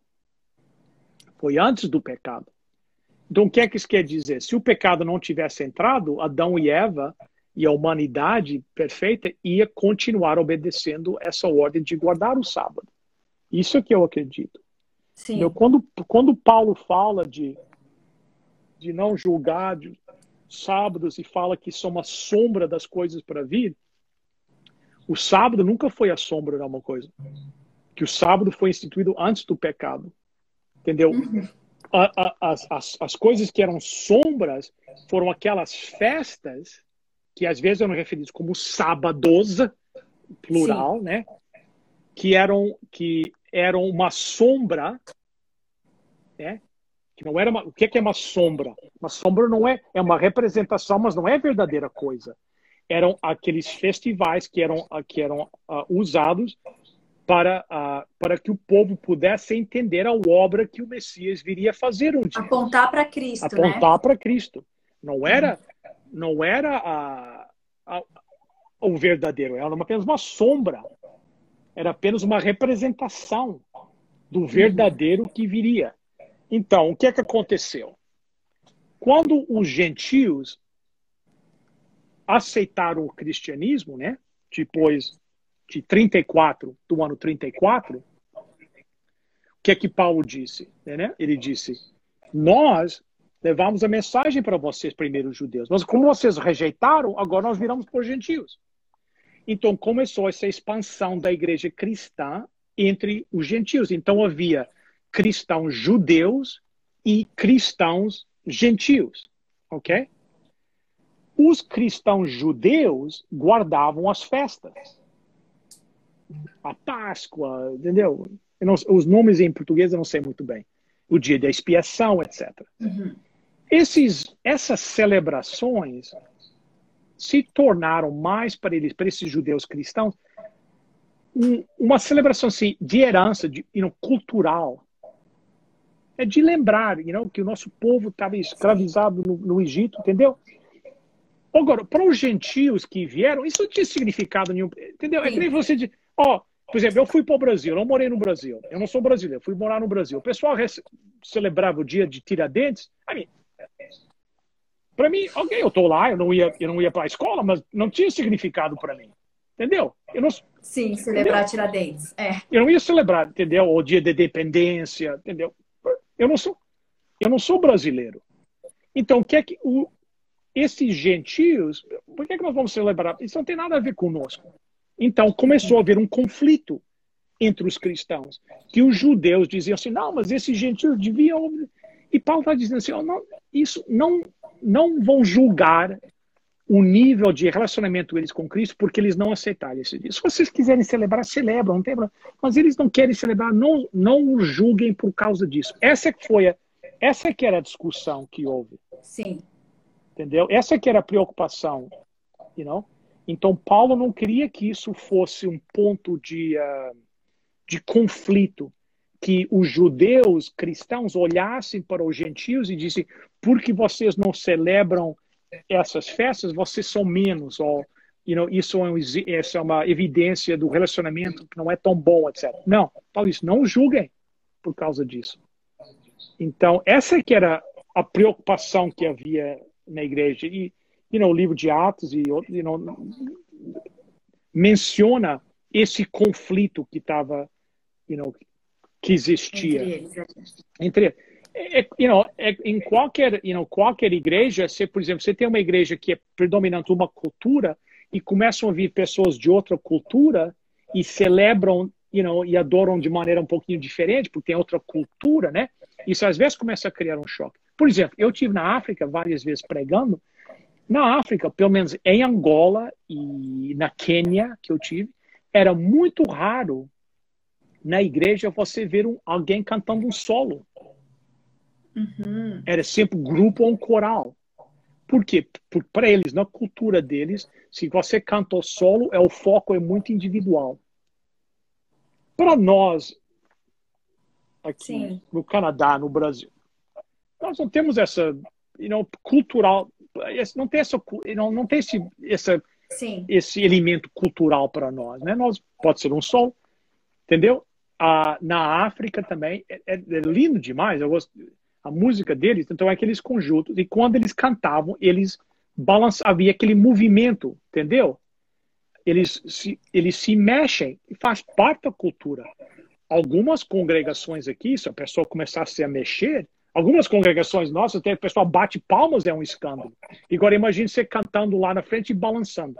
Entendeu? Então, isso, isso começa a criar esses conflitos culturais que têm nada a ver com a experiência e com a Bíblia. E Paulo não queria que o, o, o foco e energia fosse gasta nessas coisas que não têm importância. Se eles, olha, eles, eles não querem celebrar esses, esses deixa, não se preocupe com isso.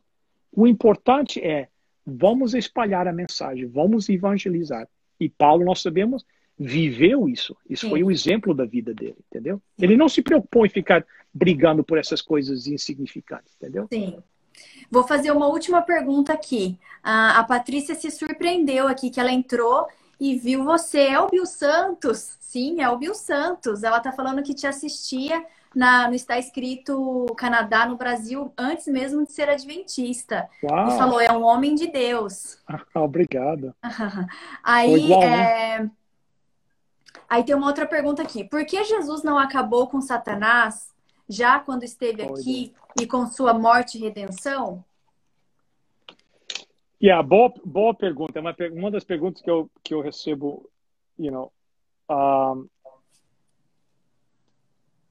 Deus, you know, quando houve a primeira primeiro desafio a Deus, ou mesmo depois de Jesus ser exaltado e Jesus ter voltado para o céu depois da sua morte, um, ele podia ter you know, acabado com Satanás. A questão é, é o seguinte: enquanto nós sabemos, pelo menos essa é a maneira que eu encaro, que enquanto nós sabemos que uma terça parte dos anjos foram enganados e foram com Satanás, nós não sabemos quantos ficaram com alguma dúvida na sua cabeça.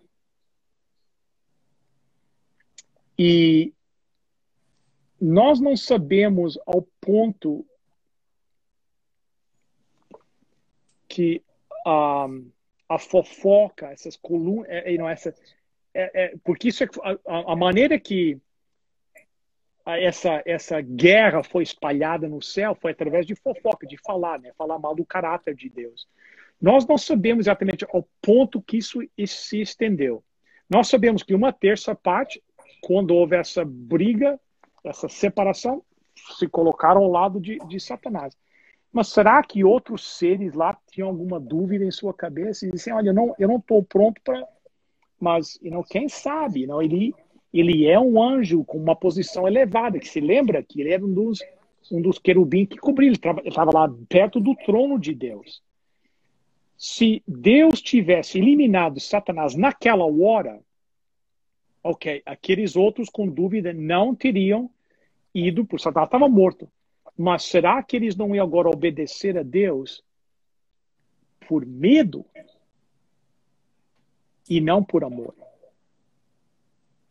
Uhum. Então Deus decidiu que ele deixaria que o diabo tivesse um prazo de tempo para apresentar todo o seu caso. E o universo inteiro vai ter a oportunidade de ver o caráter de Satanás, de ver o caráter revelado e ver e tomar uma decisão por si próprio se as acusações do diabo contra o caráter de Deus eram verdadeiras ou não.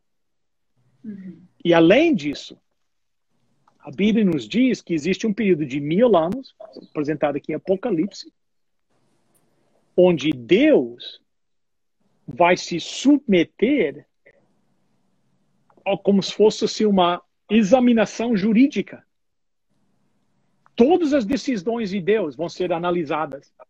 Deus vai responder a todos. Imagine, Deus, o Criador. Entendeu? Imagina a rainha fazendo isso. Você sentar no dia com a rainha e perguntar, por que você fez isso? Por que você fez aquilo? Por que você fez aquilo? Nós dizemos em inglês, none of your business, tem nada a ver contigo. Eu, eu não respondo. Precisa responder a mim, eu sou a rainha, vocês não me respondem. Eu respondo, eu não respondo a vocês, mas Deus disse não. A Bíblia diz que os livros serão abertos. E nós vamos poder examinar e perguntar a Deus: Deus, por que, que aconteceu isso? Por que, que isso aconteceu na minha vida? Por que, que o Senhor não fez isso? E Deus vai, vai apresentar toda, you know, deixar que as suas decisões sejam analisadas e investigadas ao ponto, ao ponto. E a Bíblia nos diz que os próprios ímpios vão dizer Deus é justo. Isso é incrível. Entendeu? Uhum. Incrível. Então, a única maneira que Deus podia garantir que a maldade, o ódio, o pecado nunca surgissem de novo foi que Deus deixasse que tudo seja esclarecido e que cada ser tivesse a oportunidade de decidir sim ou não. Era a única maneira. Porque nós não sabemos quanto dessa dúvida ficou um pedacinho na, na mente de algum. Entendeu? que podia, quem sabe, um dia brotar de novo. Entendeu? Nós não sabemos como é que a, you know, essa iniquidade. Eu acho que é, é, é Isaías que diz que you know, eras perfeito, então, até que iniquidade. Sim.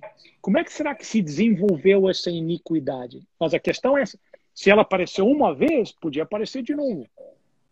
E a única maneira era Deus esclarecer tudo e depois todo ser humano ter uma, tomar uma decisão e Deus ia respeitar a decisão deles.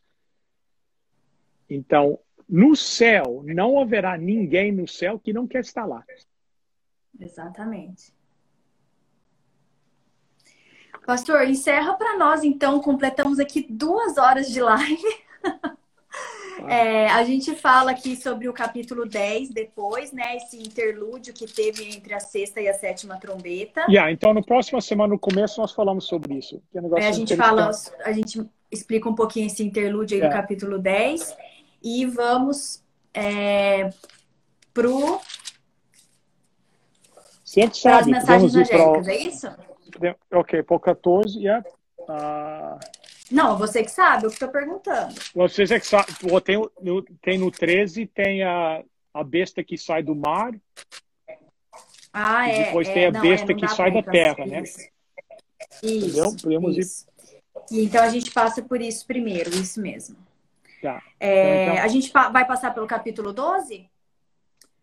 Então, eu vou só mostrar no capítulo 12 essa guerra e, e essa ideia que quando Satanás é lançado para a Terra, ele percebe que tem pouco tempo, entendeu? Que isso é, uma, é, um, é, um, é um ponto para destacar, que ele tem pouco tempo ele, e ele, ele vira o seu foco agora, porque ele não conseguiu destruir Jesus Cristo. Jesus foi exaltado, entendeu? Ele não conseguiu destruir Jesus. Jesus morreu, foi ressuscitado, foi exaltado, é rei do universo, entendeu?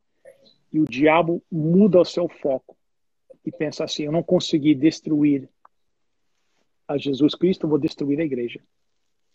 Mas para como ele, como ele sabe que o tempo é pouco, o que é que ele faz? Ele arruma dois aliados. É o que a gente e vai for, estudar, então. E forma essa trindade, essa trindade diabólica. Uhum, que, é representado pelo, que é representado seis, Seis. Meia, meia, meia, né? Um número muito conhecido aí.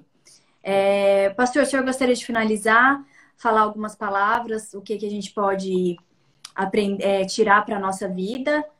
Yeah, então, Hoje, uma das preocupações, yeah, uma, das, yeah, uma das preocupações you know, que eu sempre tenho quando nós lemos isso é que o pessoal fica aterrorizado, né? You know, as coisas não são fáceis, mas nós temos a proteção de Deus e, e essas, essas um, esses julgamentos de Deus têm principalmente com o, o propósito de fazer com que as pessoas se arrependam. Entendeu? Essa, essa é sempre a vontade de Deus. É apelar que as pessoas aceitem o chamado de Deus. Mas Deus só pode salvar quem quer ser salvo. Os que não querem ser salvos, Deus não, não vai poder salvar. Então, uh, a promessa de Jesus, estarei com vocês até a consumação dos séculos. Jesus nunca vai nos abandonar. Nós podemos abandonar, mas ele jamais vai nos abandonar. Então, Amém. you know, serão haverão momentos difíceis e quem, pode ser que alguém está passando por um momento difícil agora, mas saibam que Jesus está ao seu lado, a proteção, e ele diz: venham com confiança ao trono.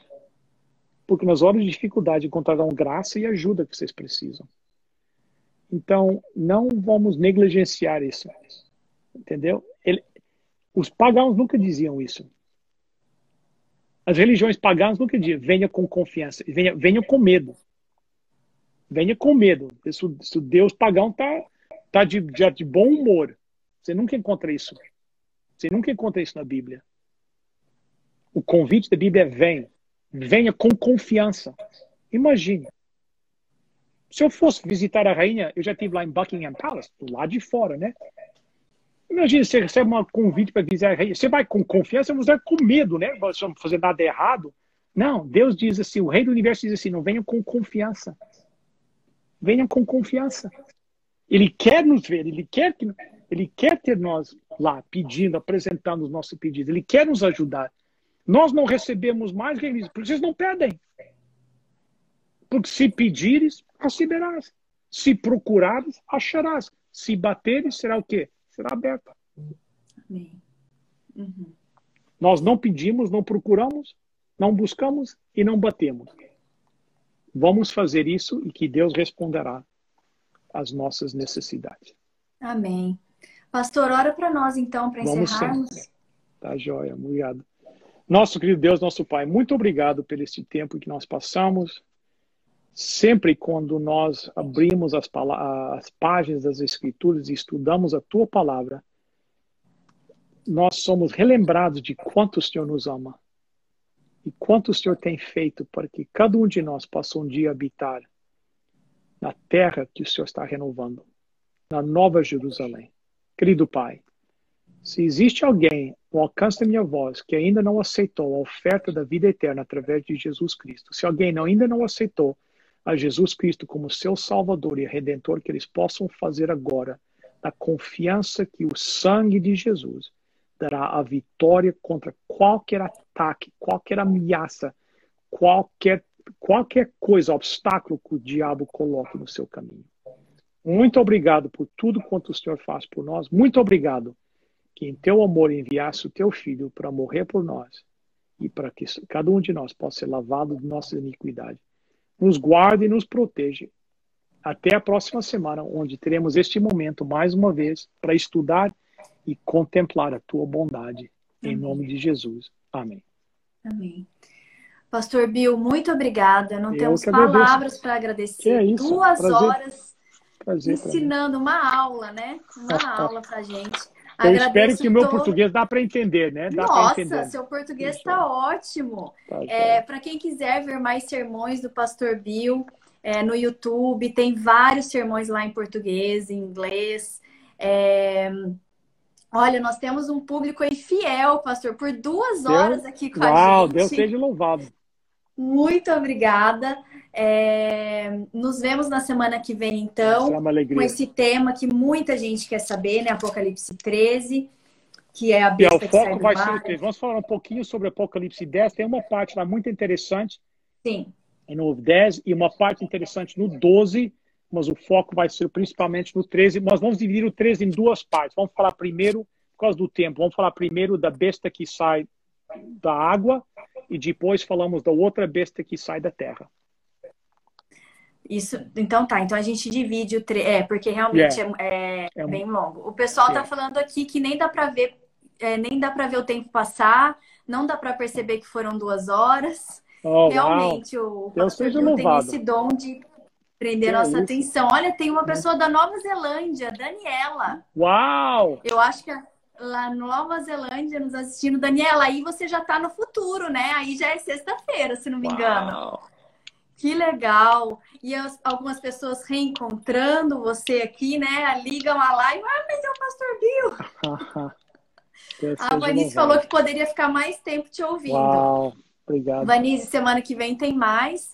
E muito obrigada, gente. Vocês são demais mesmo. Muito ponta firme. É um grupo fiel aqui que temos de estudiosos. E Simone, obrigado pela tua iniciativa para você Imagina. liderar isso aqui. Não, você tem parabéns. Você, entendeu? Você está tirando o seu tempo, etc., para liderar, para coordenar isso.